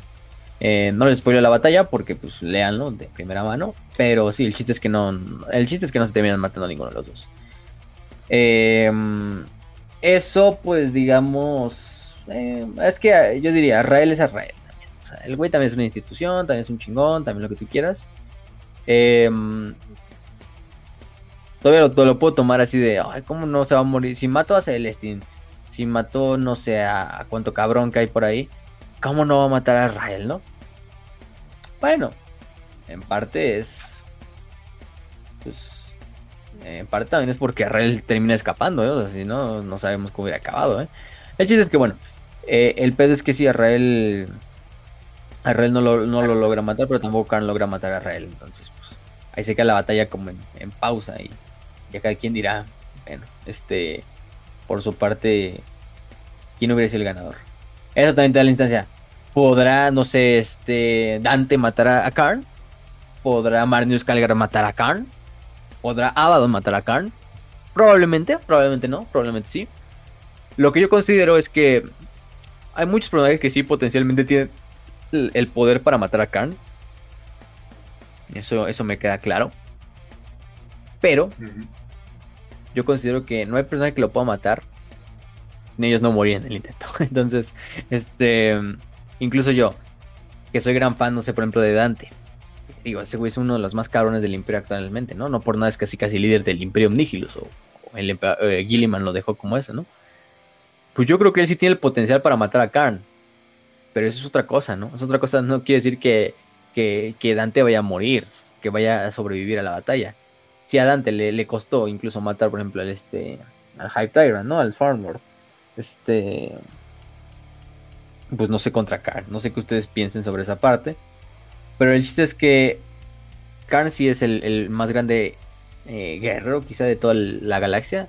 Guerrero mortal. Hay que ponerle ese, también ese, ese, título, ¿no? Porque sin considerar demonios, sin considerar príncipes demonios, como Angron, como Cabanda, como Scarbrand, como los que tú quieras, pues eh, Habría que ver, habría que ver. Pero si quisiéramos poner un top 5, un top 3, incluso yo lo cierro hasta un top 3 así de personajes con mejor proeza marcial o un duelo cuerpo a cuerpo del actual 1941, para mí, Karn está en primer lugar. O sea, eso es que nos queda claro, eso que nos quede claro. No hay guerrero más poderoso en la actualidad que Karn, por eso mismo. Este. Mm, eh, cada vez que Karn marcha en la batalla es porque sabes que algo va a salir mal. Vas a, cuando, vean, cuando vean a Karn dentro de un libro es probablemente porque uno de los personajes importantes va a morir. A manos de él. Entonces, sepan esto de primera instancia. este. O a menos que sea porque tienen mucha plot armor, como en el caso de Israel, pues van a sobrevivir, pero tampoco es una garantía. Tampoco es una garantía. Este. Como tal. Eh, el chiste es que, bueno, Karn, ¿qué más podemos hablar de él? De sus habilidades, de sus armas, pues bueno. Ya dijimos que actualmente lleva en su mano lo que es la, la, hacha conocida como War Child, que es el arma que alguna vez portó este. El buen, el buen Angron. Bueno, la traducen creo que como la destripadora. que cada quien el nombre, ¿no? Este. Supone que el motor de la sierra todavía está ya alimentado y lubricado con la sangre de las muertes causadas por Khan. Tiene unos dientes de dragón, eso ya lo tenía el hacha, pero unos dientes de dragón que se llaman dientes de dragón de Mika que se supone que es este mm, son capaces incluso de atravesar la ceramita cuando la, el hacha está desactivado. O sea, el hacha no debe estar activado con el motor prendido para poder atravesar lo que es la, ceramita. Em, y se supone que el mango de cuero que le adaptó este Karn en, el, el, mango, pues, eh, lo hizo con la piel de todos esos aquellos traidores que mató en la batalla de Scalatrax. Los que pudo recuperar, agarró su piel, la hizo y con eso hizo el mango así, se supone, que es la piel arrancada de los cobardes de todo pinche Scalatrax. Madres. Algo tranqui. Ah, este. Mm, ¿Qué más? Su armadura, ¿no? Su armadura también es súper reconocible. En parte, bueno, van a detectar su armadura. En parte porque en el centro. Bueno, sí. Porque incluso no lleva armadura en los brazos el cabrón. Lo van a ver y pinche güey. Como son todos los pinches, todos los pinches gains así al, aire, así bien mamón. le queda súper le queda súper cabrón, ¿eh? O sea, hace bien mamón sin, sin, sin las, sin, sin los. depende del artwork también, pero hay artworks donde lo vas a ver con una hombrera y a lo mejor digo así con hombrera o con, o, con parte de la armadura del brazo. Otros donde simplemente lo ves así con el pinche brazote, así que ya de por sí es una puta armadura. Oh. lo grande que está. Simplemente ven ese arte que estoy luchando contra Daenor y ven el pinche brazote así del Karn, así como. O sea, Karn está así como poniendo el brazo así para recibir el vergazo, así, así de pum. me da aquí así. pinche brazo así como. Sí, no mames. Es que ese güey está, está OP, güey. O sea, una cosa es estar mamado y otra cosa es pasarse de verga. Y luego está Karn, güey. Pinche 20 brazo, pinche brazo como de 20 bebés eh, madre, de, madre, 20 bebés de madre diabética de Lynch, madre así, güey, o sea, eh, no mames. de 5 kilotes cada uno, no mames, pinche, está puto mamado que está. O sea, si alguna vez creíste que era exagerado, güey, que el personaje principal no tuviera casco y por eso no lo matan, Carl no lleva, no lleva umbreras. no lleva no lleva, no ah, lleva, nada proteger los brazos, puro No lleva ni armadura en los antebrazos, no, nada, nada, no lleva su casco. Curioso, ¿no? Eso de que ah, Y él siempre lleva su casco, ¿eh? Car nunca se lo quita a la verga. Sí, o sea, el, el vato anda como, mira, pa, de puro quemar a mis amigos. Así, de hecho, si lo pienso bien, no hay artwork oficial de su cara tampoco. O sea, de Car no. O sea, el artwork que hay de su cara es, es fan. O sea, sí, o sea, sí nos describen su cara en, el, en, el- en las novelas, eh, que es un, es un de tez morena, es de tez morena, ¿Mm? este, pelón con una, con una cara muy alargada, noble, con una pinche, pues una, cosa, una, una barbilla, pues súper súper pinche cuadrada, obviamente, pero, o sea, guapillo el cabrón, pero, pero morenillo, prieto. Ah, Ah, otro prieto ahí al- No Todavía tampoco nos dicen de, de qué región de Terra proceda. Pero el- también el nombre de Karn no me indica nada. O sea, o sea Podría ser tampoco. prieto, güey. aunque tiene esa letra A rara, ¿no? Esa letra A con como con una como con un techito. no sé en qué idioma se escribe esta letra A, Si pero los prietos le pusieron a sus hijos a Nib de la Rep, ¿tú crees que no le van a poner Karn? Korn, y está normal, ¿eh? O sea, está normal. Ajá. Ujú. No, sí, pero sí, o sea, el güey o sea, la verdad es que los artworks que, el- que le he visto con donde está su cara o donde le muestran como, bueno, hacen su cara, la verdad es que yo creo que sí le hacen buena justicia a su descripción en el, el libro. Entonces, sí, vamos a decir que su cara sí es, podemos ver su cara, pero el güey casi nunca se quita el casco. Nunca se quita el casco, el cabrón, o sea, eso hay que tenerlo en cuenta. Este, siempre lo van a ver con casco, y ahorita hablamos de su casco, pero bueno, sigamos hablando de su armadura. Obviamente cuando era la herejía de Horus, de hecho hay unos artworks muy buenos donde está Karn luchando con la, con la armadura pre-herejía, que es la armadura de los devoradores de mundos eh, azul con, con blanco. Este, donde prácticamente su casco solo tiene una crestita, que es como una crestita como de, de, de- de legionario, como de centurión. Bueno, no de centurión porque las centuriones son horizontales. De, de comandante.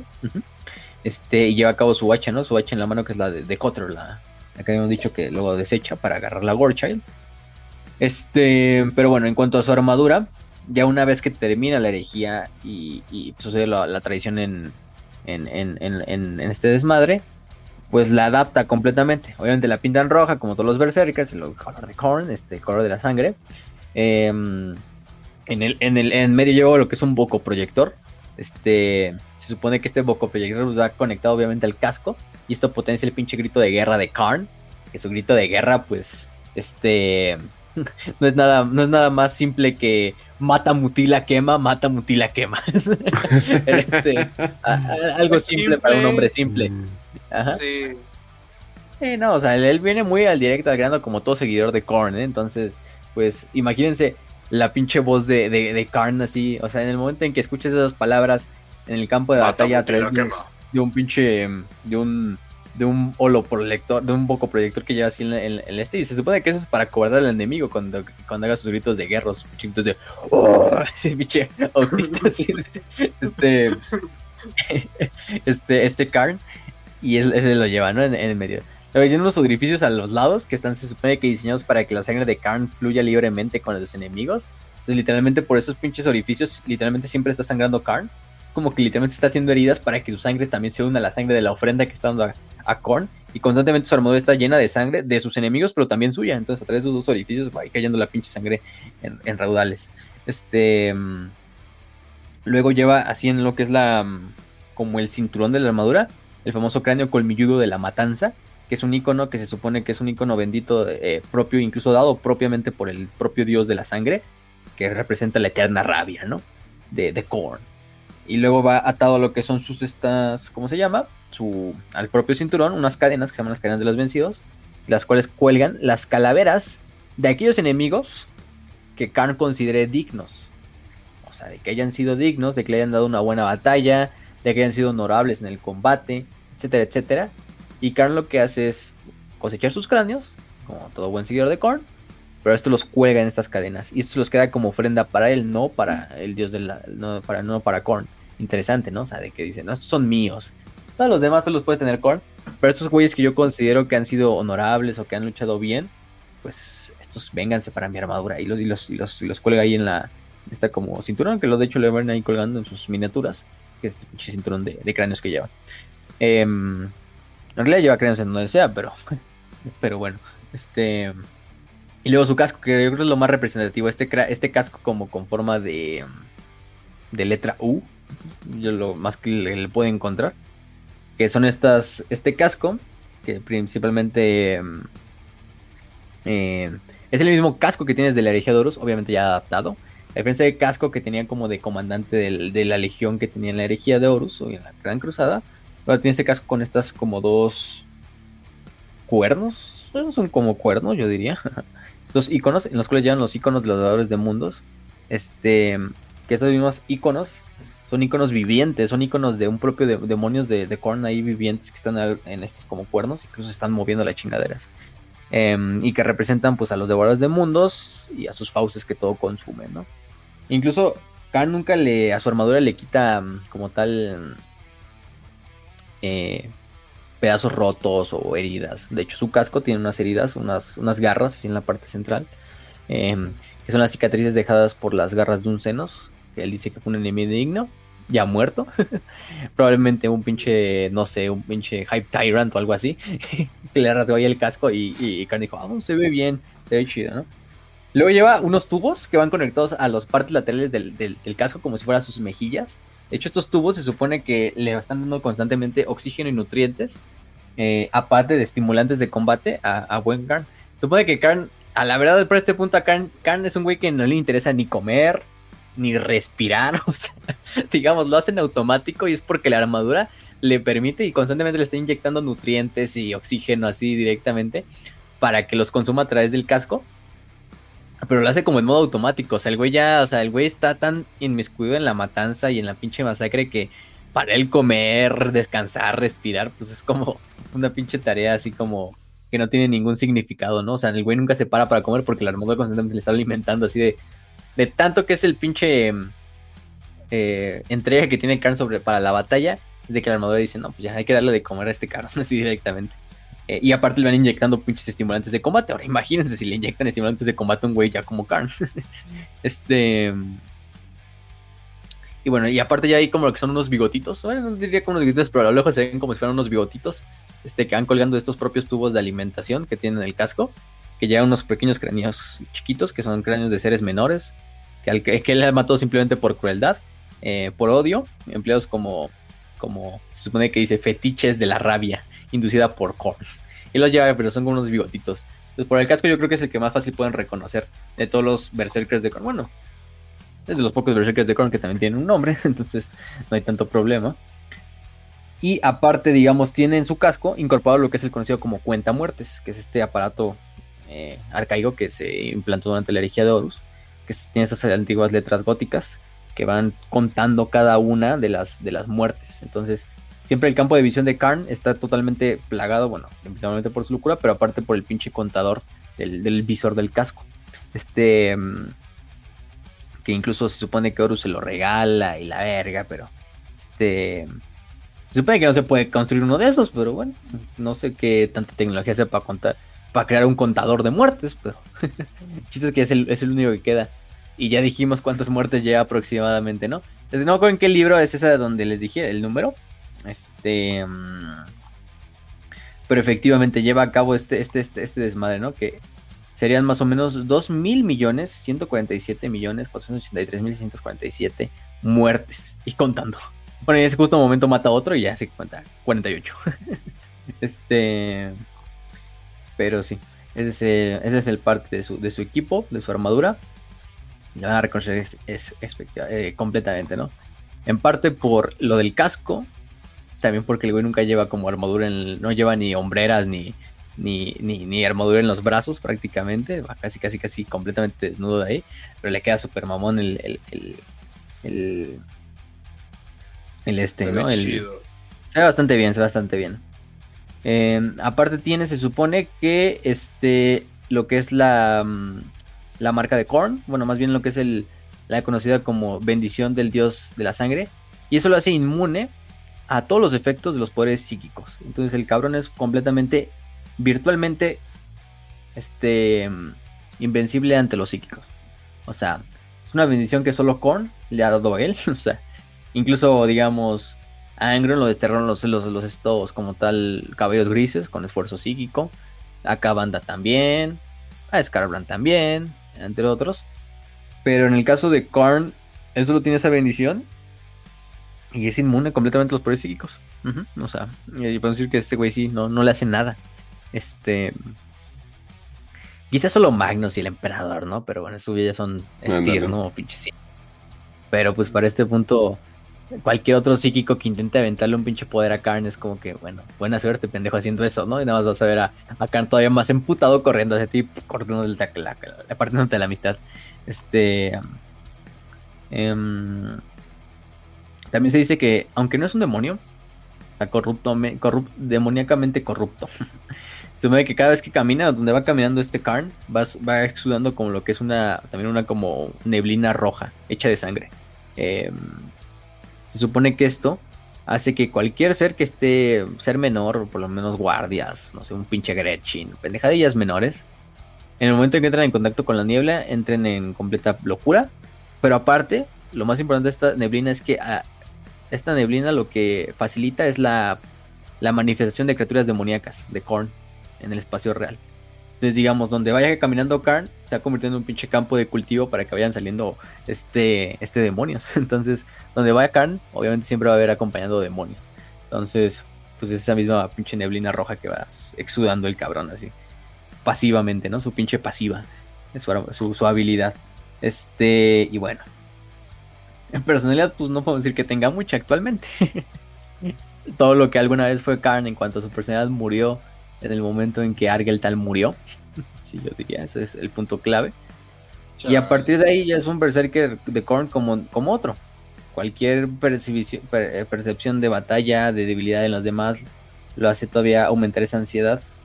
Pero hasta ese punto sí mantiene todavía, te digo, esa instancia como de, del honor en la guerra. O sea, el güey nunca lo vas a ver, digamos, em, huir de una batalla. este, eh, digamos, dar una muerte lenta a un, a un enemigo que él considere digno. Y de hecho utiliza los trofeos de sus, de de sus, de los que él considera dignos como trofeos para su propia armadura, ¿no? O sea, es interesante. Este, pero bueno, lo poco vamos a decir. Ah, su, su, pistola de plasma, ¿no? También es algo curioso, ¿no? también es algo icónico de, de, de ¿no? En una mano lleva la Gore Child y en la otra mano lleva una pistola de plasma. La pistola de plasma no tiene un nombre como tal, simplemente es una pistola de plasma artesanal del caos. Este. Mm, se supone que tiene lo que es un pinche. Mm, un. Un. Como tal, un, un armazón de lo que es de un cráneo de demoníaco. Lo que hace que sea bastante resistente a la fatiga del, arma. Eh, también tiene unos. Este. Eh, la, el Dark Mechanicum la, se la creó propiamente la modificó con estos, estos coils eh, cristalinos de, energía disforme, por eso la, la piel de plasma. Bueno, en algunos árboles sale azul, o sea, donde están los, los coils, pero no te sale morado. Interesante.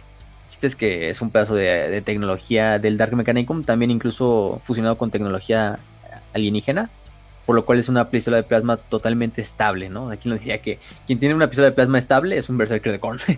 este, entre otras cosas. Y esa pistola de plasma también la utiliza de hecho, ahí había una pregunta, ¿no? De este Kill, ¿no? De por qué Karn, si es el campeón de Korn, utiliza una pistola de plasma.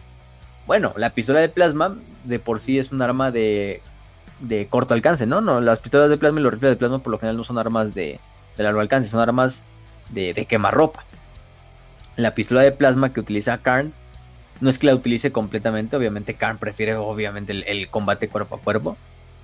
Pero Khan tampoco es pendejo, ¿no? Tampoco voy a ir armado, voy a ir simplemente con una hacha una, una batalla de, de, de, pistolas, ¿no? O de pinches de armas de fuego. Lo que le permite hacer esta, esta pistola de plasma principalmente lo utiliza contra enemigos blindados, por ejemplo un tanque. Entonces no va a destruir el pinche tanque a hachazos, aunque bueno, sí puede, pero para están las pistolas de plasma. Y bueno, cuando Karn marcha a la batalla, pues va a ser un pinche frenesí, una pinche danza bailarina en la cual ves cabezas volar, cuerpos partidos a la mitad y cuerpos totalmente quemados por el fuego de plasma demoníaco, ¿no?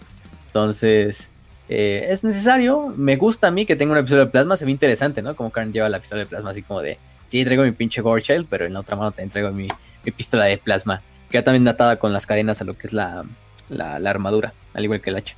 Eh, pues es parte, simplemente es estética, ¿no? O sea, no, no hay que preguntaros mucho de por qué tiene una pistola de plasma. Se ve bien, se ve bien la pistola de plasma ahí. o sea, Quedó chido. su opinión. Este.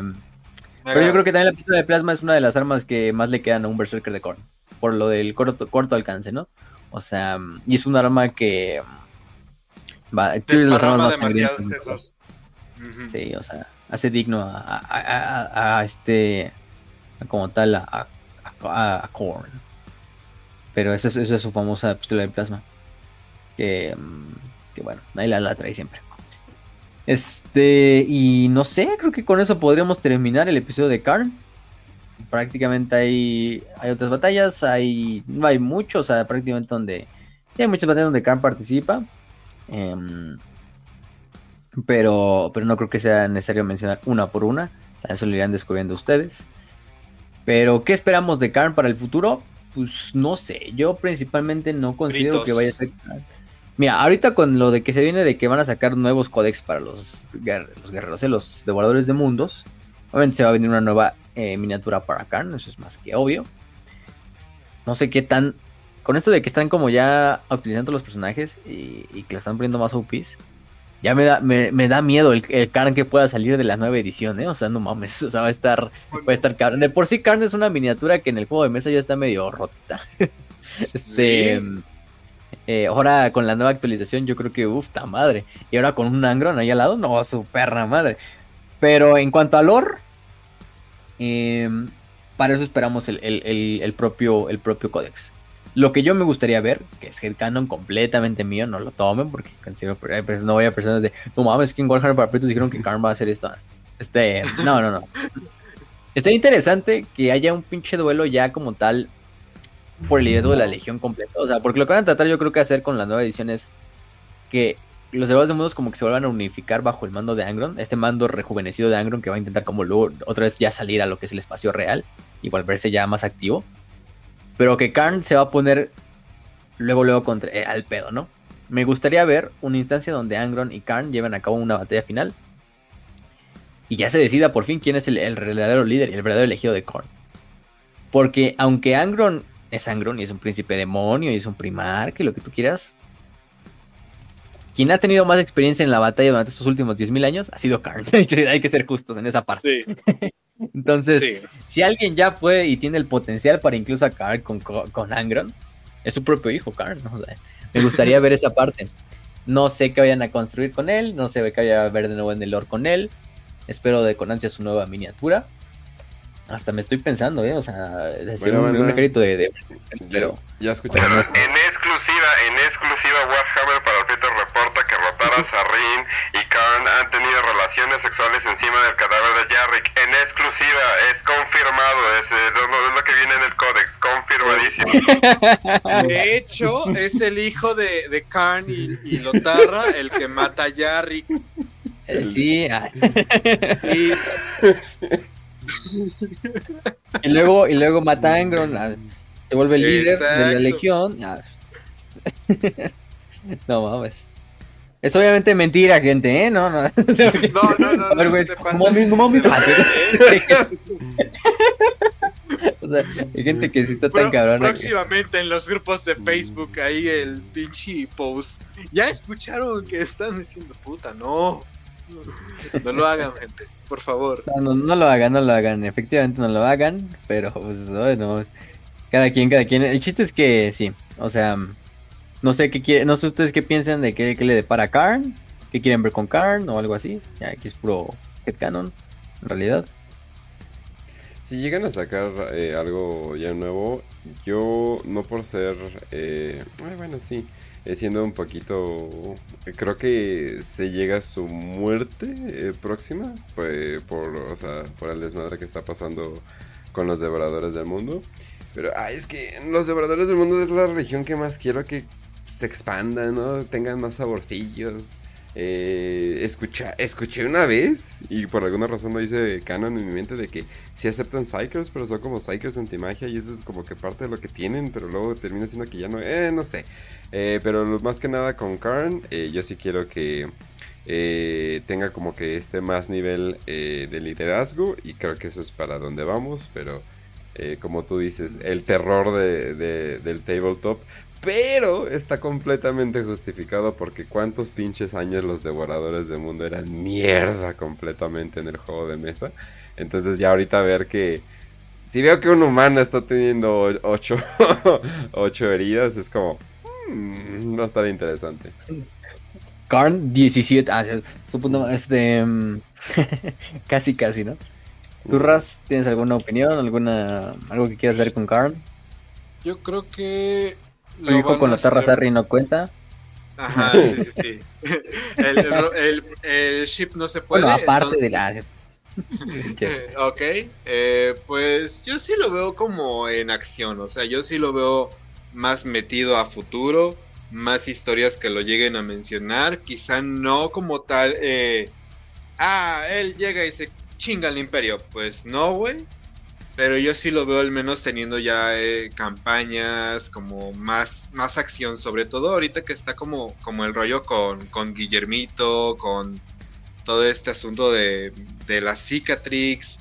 Eh, yo sí, sí siento que le van a dar más protagonismo dentro de Korn, que bien que hace falta, porque la verdad termina siendo como, ah, sí, eh, el caos, y ahí están los de Korn, ¿no? Como que los apartan mucho en el lore, eh, como que... A pesar de que son los, más poderosos de todo el caos.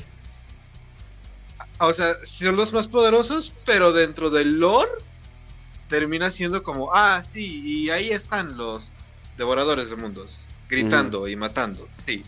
¿Sabes? O sea, no, no enfatizan en personajes, no hacen como que esto, y yo creo que por medio de Karn podrían hacer como este, este avance. Eh, no sé, yo siento que le podrían dar más, más protagonismo futuro, nuevas ediciones, quizá una nueva miniatura. Yo espero que al menos lo mantengan o lo nivelen a lo que sería para, para el nuevo estándar que tenemos con los primaris, ¿no? Yo siento, yo más o menos veo. No, no vayan a sacar que en el futuro dije, dijo Raz que, que van a que van a ¿cómo se dice? bufear, bufear cuando cuando lo aumentan. Ah, sí. Sí, sí. Que van a bufear a Karn y le van a meter más ¿Cómo no sabes esa palabra, Raz? A veces me saca de pedo cómo no conoces palabras normales. Güey, ¿qué quieres que haga? Son un chingo de términos. Es bofear, güey. O sea, ¿no jugabas Dota en algún momento? Eso es como que el nombre más común de todos.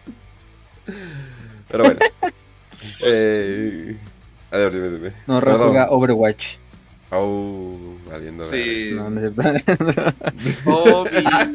ah, hablando de juegos, de hecho, no, creo que ya valió verga, ¿eh? A ver, no sé. Bueno, no, es que ya de tiempo. Lo de Vermintide, sí creo que. Porque si se sube mañana. Bueno, no sé ahorita, chico.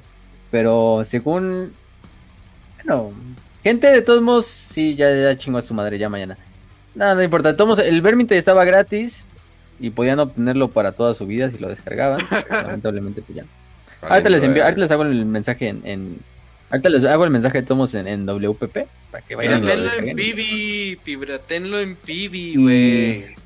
Está gratis, güey. También aprovechen y chinguen de, una así.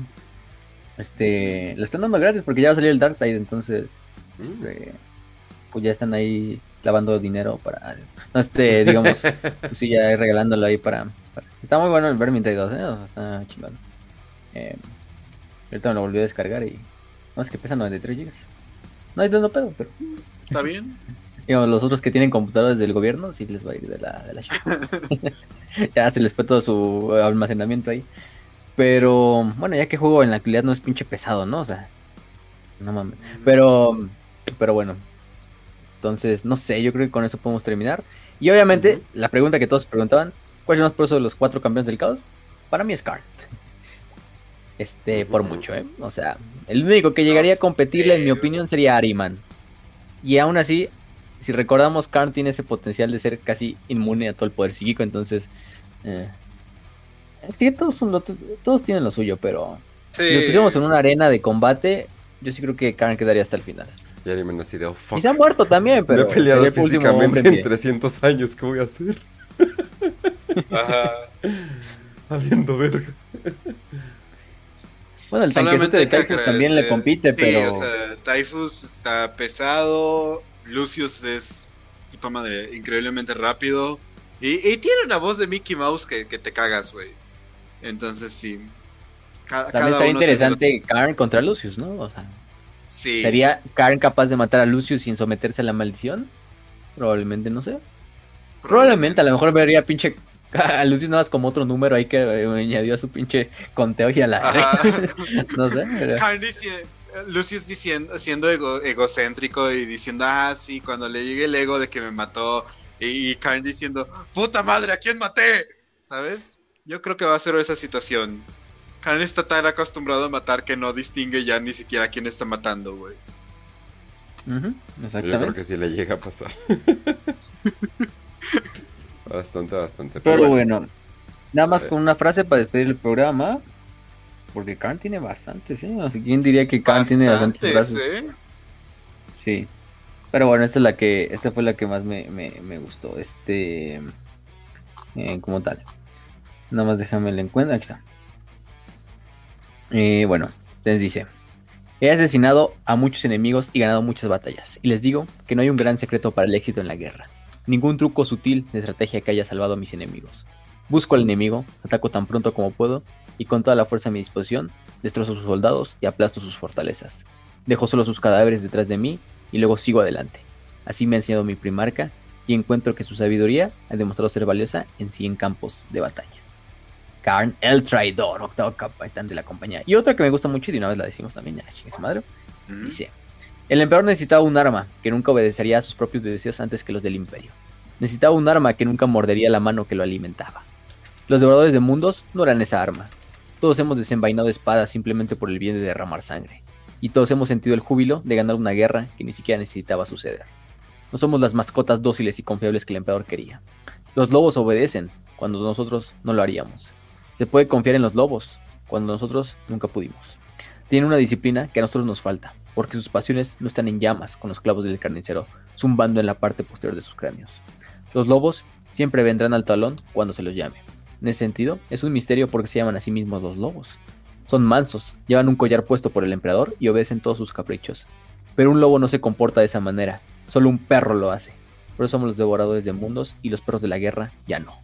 Octavo capitán Karn de la Legión de los Devoradores de Mundos, de su tratado inédito, las 18 legiones. Uy, tirando ahí el, las takes, ¿eh? Contra, mm, contra los, los lobos espaciales. No lo culpo, no lo culpo, tiene toda la razón. este, porque se hacen llamar También lobos hay que están más considerar que tu- Ajá. Pero- y tuvieron también. como que la primera Ah, también pelea tuvieron su, Space Marines. su batalla, sí es cierto. en la cual Ajá, o también sea, participó. Mm. Pero que bueno, terminaron ganando los lobos, pero bueno, termina mal, termina mal. termina mal. Eh, yo también tengo una frase. Esta es de Karn, Dale, dale. eh, el traidor. Ah, sangre, sangre, sangre. Ah, muerte. Sí. Una gran Ah. frase. Ah, Trascendente. Ah. Trascendente completamente. este, cualquier, cualquier Berserker de Korn en el momento en que tú quieras, en la hora que tú quieras, y en el día que tú quieras, en la batalla Ah, que tú quieras. se Entonces, mimetiza muy bien. Es aplicable para todas las situaciones. Tú en el tráfico, cuando estás eh, escuchando que alguien pone las bocinas eh, a alto volumen en el transporte público, Ah, sí. cuando alguien no trae su parte del proyecto. Aplica en muchas ocasiones. Bien por Karn. Pero bueno. Con eso ahora sí podemos terminar. Esperamos que les haya gustado el episodio de Karn. Y pues. Kench, que sigan. Así es, siguen las 5 de 5 y de hecho aquí tengo unas eh, de Patreon. Eh, la primera viene de Brandon Puga y dice, pregunta para las 5 de 5. Y justamente estábamos hablando de comparaciones con otros universos de ficción, pero hace una pregunta interesante. ¿Qué tan efectivo sería el rifle láser, el Lasgun, si lo llevamos a otros universos? Eh, por ejemplo, Star Wars, Halo, Star Trek, StarCraft o la vida real. En la vida real sería muy bueno. En el postdata. Que viva Tampico, Ciudad Victoria, vale pito. Y, huevo, huevo, tiene toda la razón. Tampico peti- Tampico petición God. para la cápsula. Muy bien. eh, la elegía de Dorn. Y le dije, Raz va a estar feliz. Oh, Dios, tengo que estudiar. Muy bien. Exactamente. Bueno, es, bu- siempre es bueno saber de Brandon. Que siga ahí. Bien. Este, Hola, un saludazo a Brandon. Un saludazo Te a Brandon. queremos. Y. mm, Sí, exactamente. Siempre, lo, siempre, siempre nos, nos tiene al pendiente ahí de no mames. ah". Y cada vez que veo una noticia de que valió verga un tiroteo entre la Guardia del Nacional y el otro, ya, madre. No mames. Brandon. Nah, Pero, no, le un saludote. Pero Su bueno, nombre era pregunta, Brandon Puga. Su nombre era Brandon Puga. Eh, sí, su pregunta era de que si el Asgon, ¿qué tan efectivo sería en otros universos? mm, Mira, no sé, yo, en Star Wars no sé de Star Wars ni sé de sus pinches armas ni cómo funcionan, o sea, Yo pero sí, sé que tienen armas menos. láser, ¿no? O sea, tienen que armas láser como las que usan los clones y los droides y ese desmadre. Yo creo que ahí Mm. sería como el Asgon algo parecido, ¿no? No le veo mucha diferencia Pues, con esas armas Mira, láser. eh, Porque esas láser armas sí de te Star atraviesan. Wars, Bueno, es que esas sí tienes razón. Te digo, eh, el láser de Star Wars que se llama Blaster. eh, Ajá, los ese. blasters sí tienen como que un cierto tipo de poder. En las películas lo rebajaron mucho, pero sí pueden incluso pulverizar un brazo si, si eso apuntas es lo bien que y me lo caga de cargas Star bien. Wars, todos los pinches canons que hay, Dios mío. Ajá, exacto. Es que sí como que, o sea, luego sí se ven las series hasta cómo atraviesan completamente el pinche láser, pero deja así como un hoyito así limpio, así nada más, ¿no? O sea, no es...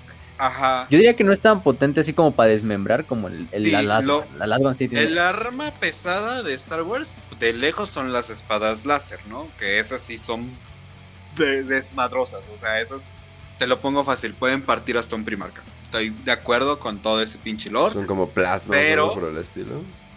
Eh, como la esta arma de los necrones que usan los asesinos. Ah, como las fases. Ajá. las espadas de fase, yo creo. Ajá, exacto. Pero Sí, las, los eh, el blaster es una arma efectiva, pero la verdad, si me lo preguntas entre blaster o lasgon, el lasgon es más fiable. Eh, entonces, como, como en grandes rasgos, yo preferiría disparar un, un lasgon que a pesar de que tenga menos potencia, sé que no se va a atascar, sé que no va a tener pedos, sé que lo puedo recargar con simplemente ponerlo al fuego. Eh, eso es como que más efectivo, más fiable. Ah, Es lo- es chido. entonces, el blaster no, el blaster sí lo tienes que mantener, sí tienes que hacerle un desmadre. Los propios mandalorianos se supone que tienen que modificarlo para que esté chido y no sea una mierda. Eh, pero sí. Eh, de Star Wars, de Halo, pues sí sería efectivo, ¿no? Pues de Halo es que de Halo tiene las armas de plasma. De Halo sí yo le sé. Este, Ajá. De Halo tiene las armas de plasma que son como. O sea, en los juegos, de la- en los juegos pues no se ve tan, tan desmadre, ¿no? Porque pues, por gameplay no, no puedes hacer eso, pero en el lore de Halo sí te dejan en claro que las armas de plasma sí despedazan cabrones y como que licúan todo. O sea, si te da un pinche disparo de Sí. plasma en el, en el estómago, te va a licuar todo lo de adentro y vas a quedar como una pinche masa ahí de, de plasma con vísceras quemadas y todo y te va a atravesar completo. Yo diría que más o menos el Lasgon sería un equivalente a las armas de plasma en Halo. Algo así. Yo más o menos considero. De Star Trek no sé ni puta madre. O sea, nunca he visto un pinche episodio de Star Trek que me cae de madres. O sea, ni las películas ni nada. Este. Entonces ahí sí. no sé en qué te puedo decir. Eh, ¿Y qué más pregunto? Star Trek, Star Wars, Halo y. La vida real, es que creo que Ah, y la vida real. que puedes cargar con el sol y puede atravesar ladrillos. Creo, creo que eso sería bueno, Brandon. No lo sé Eh, no mames. Creo que esto O sea- sería bastante ilegal. De hecho, sí, güey. O sea, Mm. estás viendo que los alemanes en un momento chillaron por las escopetas. Si quieres meterle la lasgon a la vida real, no, güey. No, eso sí te desmadran. O sea, una pinche armadura de Kevlar de la actualidad. No, una de láser. Pues no, las láser Sí, mierda. o sea. No. Un pinche hoyo así culerísimo así en, en la persona Ajá. yo consideraría. Sí, te dicen, la Lasgun es, la Lasgun es un arma de respeto, o sea, aunque la veas y que la Guardia Imperial la use, pues sí despedaza cabrones, pero y es el arma más débil. Es el arma más débil en comparar. Bueno, eso también lo tengo en, en mente, porque yo considero que las armas más débiles serían las autoguns, que son literalmente pues, armas de balas, como las que tenemos ahorita en, en Warhammer, que sí existen, armas de pura bala así de, de pólvora así, este, que son las autoguns. Yo digo, esos sí son más débiles que los Lasguns. Las Lasguns te lo dejan porque pues, es como la arma icónica de las. Y es la más y- débil de las icónicas. Pero en el mundo real sí, no. O sea, pinche. Cualquier ejército que tenga esa mamada, pues va, pues va a ser mierda a los otros. Entonces, sí. Además, es como el AK-47 del futuro, ¿no? O sea, la pinche chingada la puedes recargar, no sé qué traba. O sea, la puede hacer de madera, de metal, de che, lo que tú quieras y va a servir. Entonces, pues sí. Mm, Entonces, Mm. le enviamos un saludo al, al Brandon y a todos los Patreons también.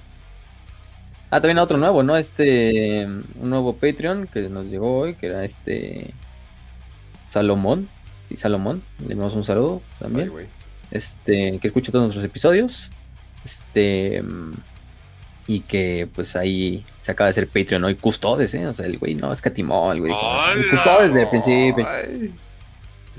Este, un saludo al Salomón, un saludo al Salomón que está escuchando los episodios y que dice que apenas van en el 54. Pero que iba. ok, apenas. Eh, sí, de hecho dijo que si podemos hacer una eh, cápsula de los piratas orcos como Batrock o Bloodflag. Eh, así que sí. Ah, está bien, está bien, sí. de los freebootas. Sí, exacto. Y también había otra, así de Rolando, dice que son las cosas más importantes que se guardaban en las bóvedas de Terra y qué cosas ya no están ahí. Ah, muy sencillo. Mira, lo más importante que creo que se debe de mencionar es efectivamente Kench. Eh, eh, Kench, creo que ¿Mm? creo que se mutió, güey. No, pero ya no, güey, no, no, no, no, no, te lo juro. lo ah, más importante es y no podemos olvidar. Sí. Eso es lo más importante, definitivamente. Lo más importante. Sí, güey, ¿sabes qué? Sí. Sí, la verdad es que no sabemos. La verdad, lo más importante pueden ser güeyes, más que cosas. También, también, gente. Entonces, en parte, sabíamos que algunos güeyes de los tecnobárbaros de las guerras de unificación estaban ahí en las bóvedas. Bueno, no en las bóvedas, en las, en las Pero, pues, no, no, no, yo no sabría ¿eh? decir qué, hay ahí. No, sí, puede ser eso. Efectivamente, lo que dijo Kench. Sí, Créanle a Kench. Kench, aquí sabes que tiene la, la razón. sí, definitivamente. Pero bueno. Eh, no, es que no, o sea, parte de, parte de ello es de que son estos grandes misterios, artefactos que se supone que no se deben de ver, se supone que hay demonios que no se pueden matar de una u otra manera, seres eh, senos, o sea, etcétera, etcétera. Eh, eso, es, eso es lo importante. Pero bueno, eh, vamos a pasar a las 5 de 5 normal. Y vamos con la primera, que sería de Nicolás Carvajal. Dice, pregunta para 5 de 5. ¿Por qué las razas inteligentes de Warhammer 40k no demuestran tener investigaciones o desarrollos para viajes interestelares aparte del Warp? O sea, lo que él está preguntando es, ¿por qué eh, no eh, desperdicien su tiempo con tecnologías inferiores para poder viajar? Que por cierto, la galaxia más cercana sería alrededor de 100 años luz. Eso significa poder alcanzar la velocidad luz y luego esperar 100 años. Es como, no, no, no. Eh, entonces nos está preguntando por qué no desperdician su tiempo en vez de cruzar por un literal portal mágico que te lleva a donde quieres. No lo sé, no, no, sé por qué la gente no, no está investigando pues, otras cosas. La verdad es que, la verdad es que los únicos que lo utilizan son los Eldars y los... No, no, los Eldars, no, los estos humanos, o sea... Los Tau tienen sus motores esos especiales que no sé cómo se dan muy bien, la verdad. Nunca le entendí. Este, los tiranos utilizan sus narvales. Los necrones también utilizan un método súper raro como de carreteras espaciales o algo así. Eh, ¿Quién más? Los Eldars utilizan la telaraña. Pero ¿por qué? Pues porque, digamos, sirve. sirve la disformidad. ¿Para qué quieres crear otro método? Em, en especial para la humanidad no creo que tengas tan poco tiempo. Y el emperador es lo que quiso hacer. además, el hecho de que lo que dijo, ¿no? Es de que, ¿por qué no investigan tecnología nueva? Es como, ay, creo que ahí empezaste mal. ¿Sabes qué también, güey? Eh, es que creo que aquí la gente no, no sabe muy bien lo que es la dimensión de la galaxia. Hablamos del cosmos, son, son distancias estúpidamente inmensas créanme cuando les digo que viajar por el pinche infierno que es el Warp es más fácil que tratar de transportarte desde Terra a Armagedón, que están relativamente cerca. O tratar de mover toda la cantidad, o sea, estamos hablando de el gasto de combustible, de todo, todo, todo, todos los recursos que se necesita para transportar la cantidad que transporta el imperio. Entonces termina siendo mejor hacerlo por Warp, que es relativamente más rápido, más fácil que meterlo por ahí. Inclusive hay que mencionarlo, güey. Durante el tiempo de la era oscura de la tecnología, se supone que se viajaba por el Warp, no por otra forma. Y no investigaron otra forma porque terminó siendo que era lo más eficiente. No, y tenían escudos Geller mamaloncísimos. La versión de los escudos Geller que hay ahorita es una versión es pegada con masking tape, o sea. Ajá. Sí, o sea, ahí sí, y preferían mil veces hacerlo de esa manera que meterse a investigar cómo viajar más rápido en un viaje interestelar o un viaje eh, de cualquier otro tipo. Créeme, la velocidad que alcanzas en el warp, que es meterte a un universo de bolsillo y alternar dimensión para regresar a tu dimensión en otro espacio, es, es muchísimo más simple que viajar a la otra punta de la galaxia a velocidad de la luz o más. Son cosas inmensas. No, pues es simplemente como. Es como pensar. Oye, eh, hay que innovar en las maneras de caminar y correr para alcanzar lugares. Como, y tienes el metro. o sea, hay coches, hay metro. hay todo así de ¿para qué vamos a investigar eso si, si está el warp, güey? te metes a un pinche portal mágico que se abre de la realidad y sales en otro lugar en unas dos semanas. Y sales literalmente en otro lado de la galaxia. Es como que, güey, no vamos a investigar si está esta tecnología aquí. Sí, hay demonios, pero lo vale. pero lo vale, lo vale completamente. Pero pues bueno. Eh, vámonos a la siguiente, de Numble 100, dice 5 de 5. En el aspecto narrativo de Arcs of Omen, ah, ok, yo, dije, ya nos están preguntando qué va a pasar ahí. Ahorita va a sacar mi voz de narrador así, confirmado. eh, dice, ¿qué historias o hilos argumentales les gustaría ver? Ah, mira, eso está interesante. Está buena, está buena. Mm. Arcs of Omen. Es que está bien vago la información de Arcs of Omen. O sea, no dicen, sí, están estas arcotas y, van a llegar como a las zonas de guerra chingonas. Y van a abrir como el frente, pero no sé, o sea, yo diría que. Mm, o sea, de que finalmente se rompa en Vigilus la defensa imperial. Que Abaddon logre pasar, ya digamos. Es que no, no, no, no, no encuentro forma. O sea, yo digo lo más que podría salir de Dark of Omen, regreso de un primarca, de otro primarca. es lo que veo así como. Y ni siquiera lo veo tan, tan viable, pero es lo único que puedo pensar, ¿no? Es que esto de Dark of Omen no me ha dado a mí ideas. Está interesante el concepto de estas sí, ¿eh? especies y sí, o sea, súper vago. Eh, a mí me gustaría ver que regrese el primarca, pero que no sea la feliz reunión que esperan. Y me imagino que para allá va, porque es 40k, ¿no? O sea, me imagino que va para un lugar depresivo, ¿no? Así como que, oh Dios mío, todo está valiendo más verga todavía, ¿no? Ajá. O, sea, o que las arcas hagan como un pinche punta de lance hacia Terra, o este, no sé, la verdad. Sería lo más viable, ¿no? Ya que rompes Vigilius, pues directo a Terra, chingue su madre, pues es lo, ya no hay Cadia, entonces creo que es lo, lo más viable con todas las arcas, estas arcas de que va a utilizar el caos. Pero no sé, yo creo que eso. O el en Primarca o un ataque directo a Terra. Una tercera batalla de Terra, quién sabe. Mm, ándale. No sé mm. cómo lo van a bajar, ¿eh? Sí, pero Abaddon, yo solamente quiero ver Abaddon sin querer. Güey, Abaddon termina siendo el salvador de la galaxia sin querer y mata a los tiránidos. sí. No mames, no, pero bueno. Eh, de Morador del Abismo, ey.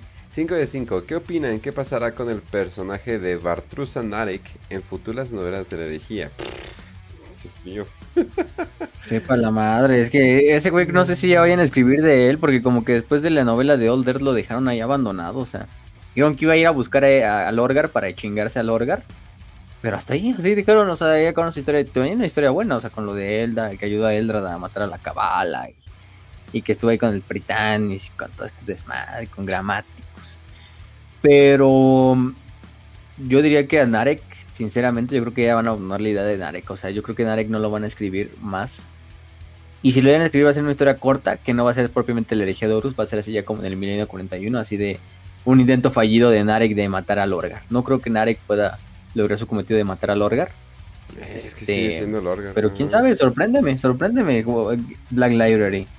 Pero no sé, yo creo que el Narek o sea, Old Earth ya es hasta una novela vieja de la herejía de Horus, pero y ya nunca volvieron a escribir de él.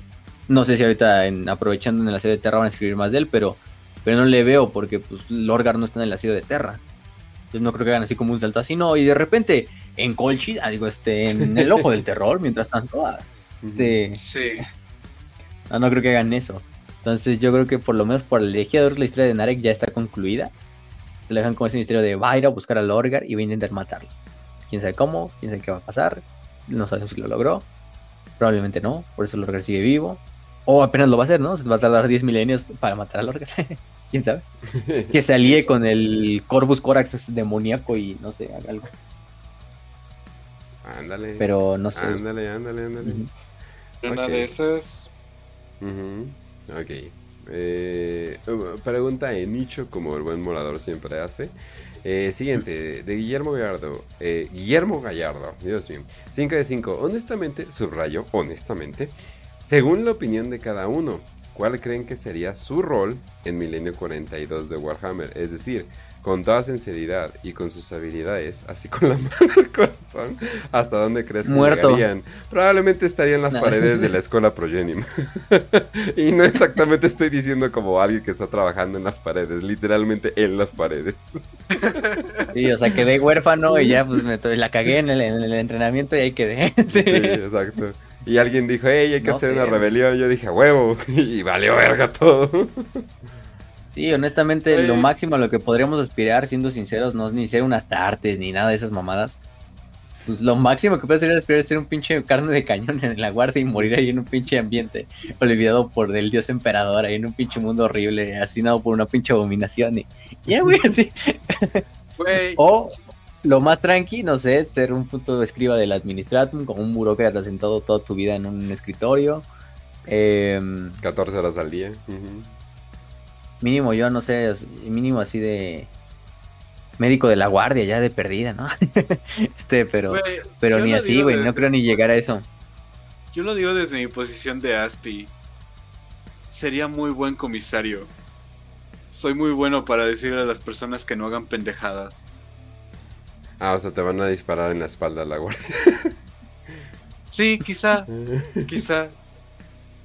Pero, Pero- no muy bueno, pero no muy bueno en el ejercicio raza, entonces te caerías en el, te caerías de la Sí, torre esa en, en el entrenamiento. Sí, Sí, Y ahí. Ya levanto más, cada vez más. El pedo es la alimentación, ese es el pedo, güey. Ey, ey, ey, ey, muy importante. Pero pues bueno. o vender Eh, pendejadas, eso estaría bueno también. Ey, también estaría bueno. Mercader. ah. Y si no, güey, por el tamaño sería un perfecto Ogrin. No mames, sería feliz, güey. O ser dueño de un bar ahí en la pinche Underhive, ahí dando información. no sé, ya Ajá, no- sé. Haciendo mi Deadpool, güey. Ahí, a ver quién se muere esta vez, güey. No mames, sería feliz. Así sí sería bien pinche feliz, güey. Me lo pasaría cotorreando y drogándome. Eh, del Pero siguiente, dicen Daust Leader. Dice 5 de 5, ¿qué tan poderoso o efectivo podría llegar a ser el obliterador simpático de Tracing contra los tiránidos?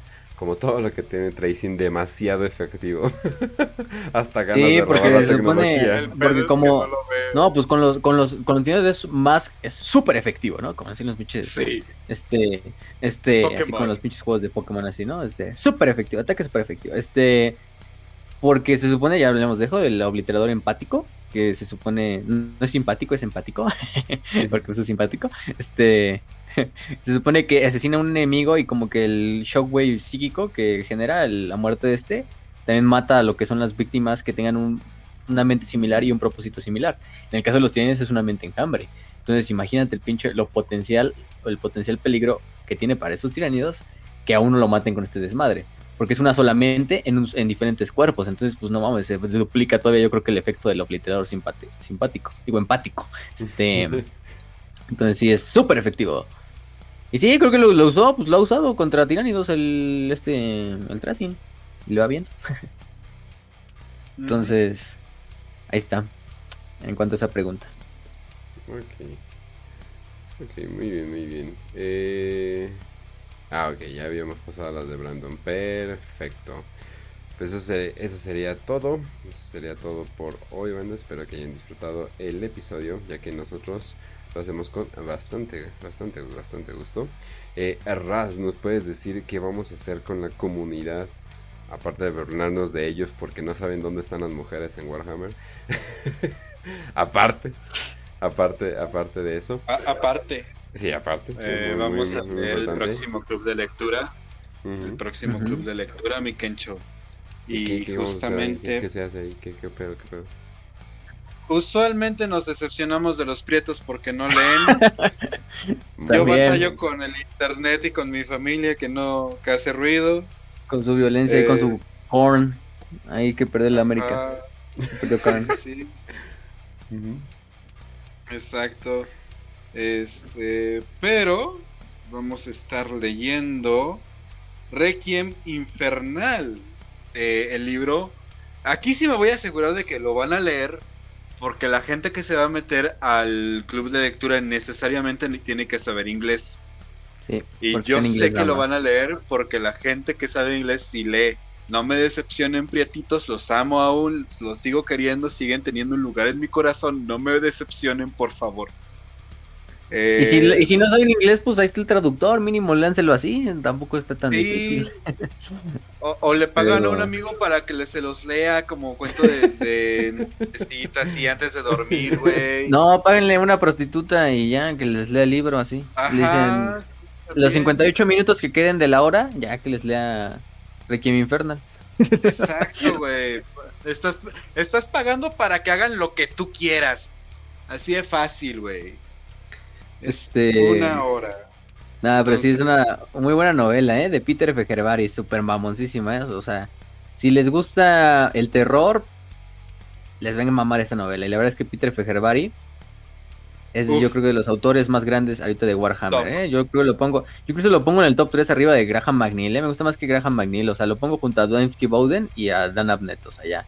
Como la, madre, palabras mayores. McNeil ¿eh? no ha escrito. Bueno, McNeil, tampoco soy muy fan de la literatura de McNeil, o sea, es muy bueno también el güey, no, no, no, lo demerito, pero no, Fergerbari tiene un pedo en sus libros que no mames, es que este güey. Como hay un muy buen video que acaban de sacar, un, un canal que le recomendamos también que se llama. No me acuerdo cómo se llama el canal. El Triunvirato. Ajá, el Triunvirato, es un mm. español. Este, con un, como un análisis de la espiral oscura, que es, es que así le dicen a su este, como tal a su, a su, a todas sus novelas de Peter F. la Dark Coil en inglés, o la, la espiral oscura, porque digamos todas las novelas están entrelazadas, o sea, todas las novelas y sus historias cortas tienen algo de relación, ya sea por un personaje, por localizaciones, o sea, el güey la piensa en todo, o sea, lo piensa en todo. Pero aparte el güey tiene así un pedo así totalmente. Tiene una visión así totalmente clásica de lo que es el Grim Dark de Warhammer. O sea, pinches novelas exploran todo ese pedo así de. Nada de heroicismo, ni de. Ni nada, no, desesperanza así al full, güey. O sea, del pinche horror de, de la galaxia. La novela de, Fire de Firecast, que es una de sus primeras. su primera novela. La recomendamos también. De los Tau.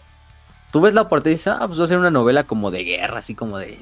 No, a la vez, y es una. No tiene nada, nada que ver, ¿eh? La novela, o sea te ponen el horror de los Tau presenciando lo que es la disformidad por primera vez y lo escribe muy muy cabrón. Entonces, la de Requiem Infernal va de algo parecido, de, de unas tremas de batalla que están encerradas en un mundo, que debajo de lo que es la fortaleza existen alguna, alguna nueva identidad que no sé, no es, es muy misteriosa, pero que también el terror no solo va de la mano de esta entidad, sino del propio de lo que puede llegar a ser el humano en estas situaciones donde está totalmente encerrado en sobrevivir y, y lo que lo va a llevar a la pinche locura, ¿no? Entonces Peter Fejerbari yo creo que es de los mejores autores de Warhammer 40.000 actualmente. Y tiene bastantes, ¿eh? ahí está su Espiral Oscura, que son todas sus novelas.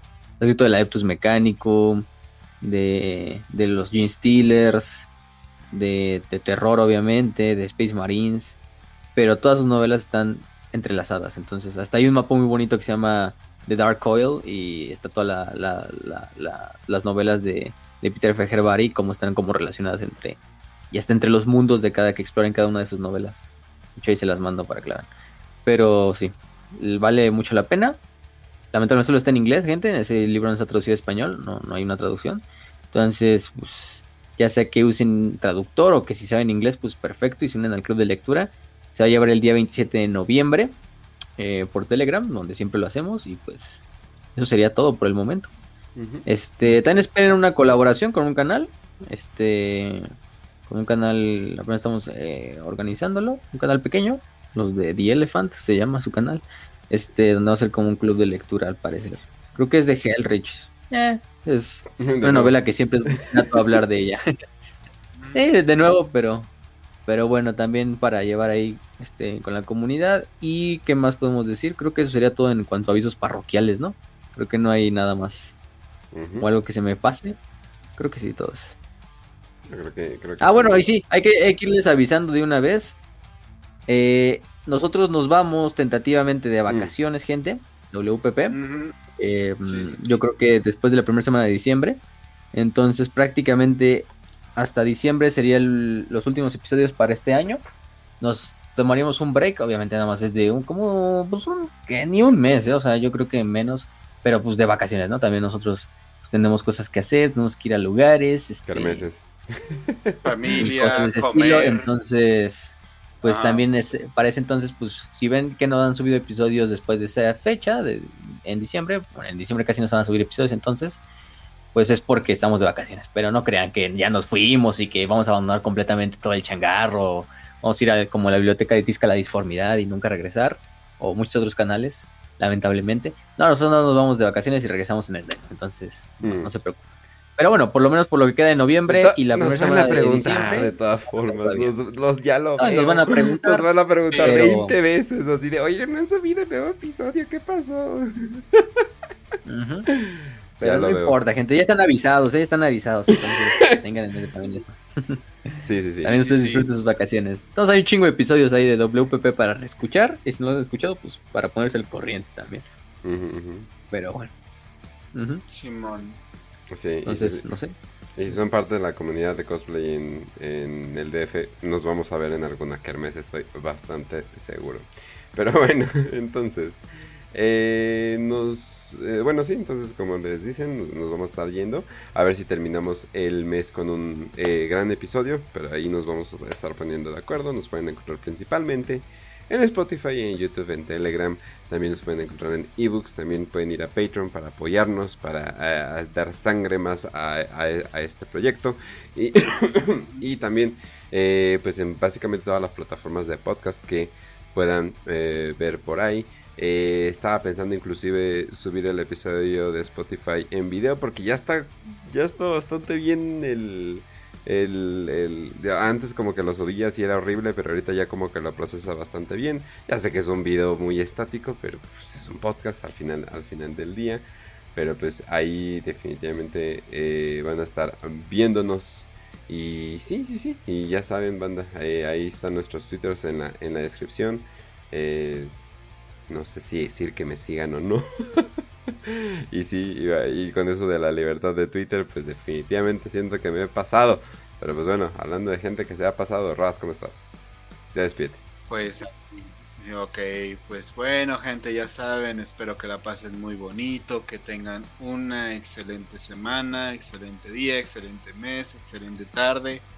Pásenla muy, muy, muy bonito. Eh, como ya les dijimos, valgan mucho, tomen agua y griten, griten cuando se encuentren a alguien haciendo eh, en Navidad? es que no mames, nomás acaba eso y ya todo el mundo dice, ya, ya es Navidad, güey. sí, sí, sí. Probablemente esté comiendo o haciendo algún desmadre. Ahí les contaré. Ahí les contaré en enero, porque me voy a tomar un break de internet en diciembre. Excelente. Muy bien, muy bien. Perfecto, bueno, perfecto, bien. entonces, muy bien. Entonces, fácil de despedir el programa. Listo. Mira qué casualidad, pero estoy dando cuenta que este video se va a subir el 8 de noviembre. 8, como. 8. Mm. Capitán, el octavo de Capitán. Mm. Y aparte, el día más verga de la historia, porque pues, el día que Mua nació, entonces, pues ahí nos vemos, gente. Este. Oh. Eh, mañana. Este, mañana, mañana a, a, pinche a destruirme así en, la puta fiesta. Pero, bueno, este, chingue su madre el trabajo y el hospital. Em, entonces, bueno, sí, gente, nos vemos la siguiente semana. La siguiente semana les alentamos el episodio desde Los Hombres Bestia de Warhammer Fantasy. Ya con ese terminaríamos como todas las facciones principales de Warhammer Fantasy. Para ya de, de lleno entrar con, no sé, el fin de los tiempos o con episodios de de fantasy que hablen más de, episodios narrativos o de batallas o de guerras o cosas de estilo. Pero ya con eso acabamos todas las facciones. principales. ¿eh?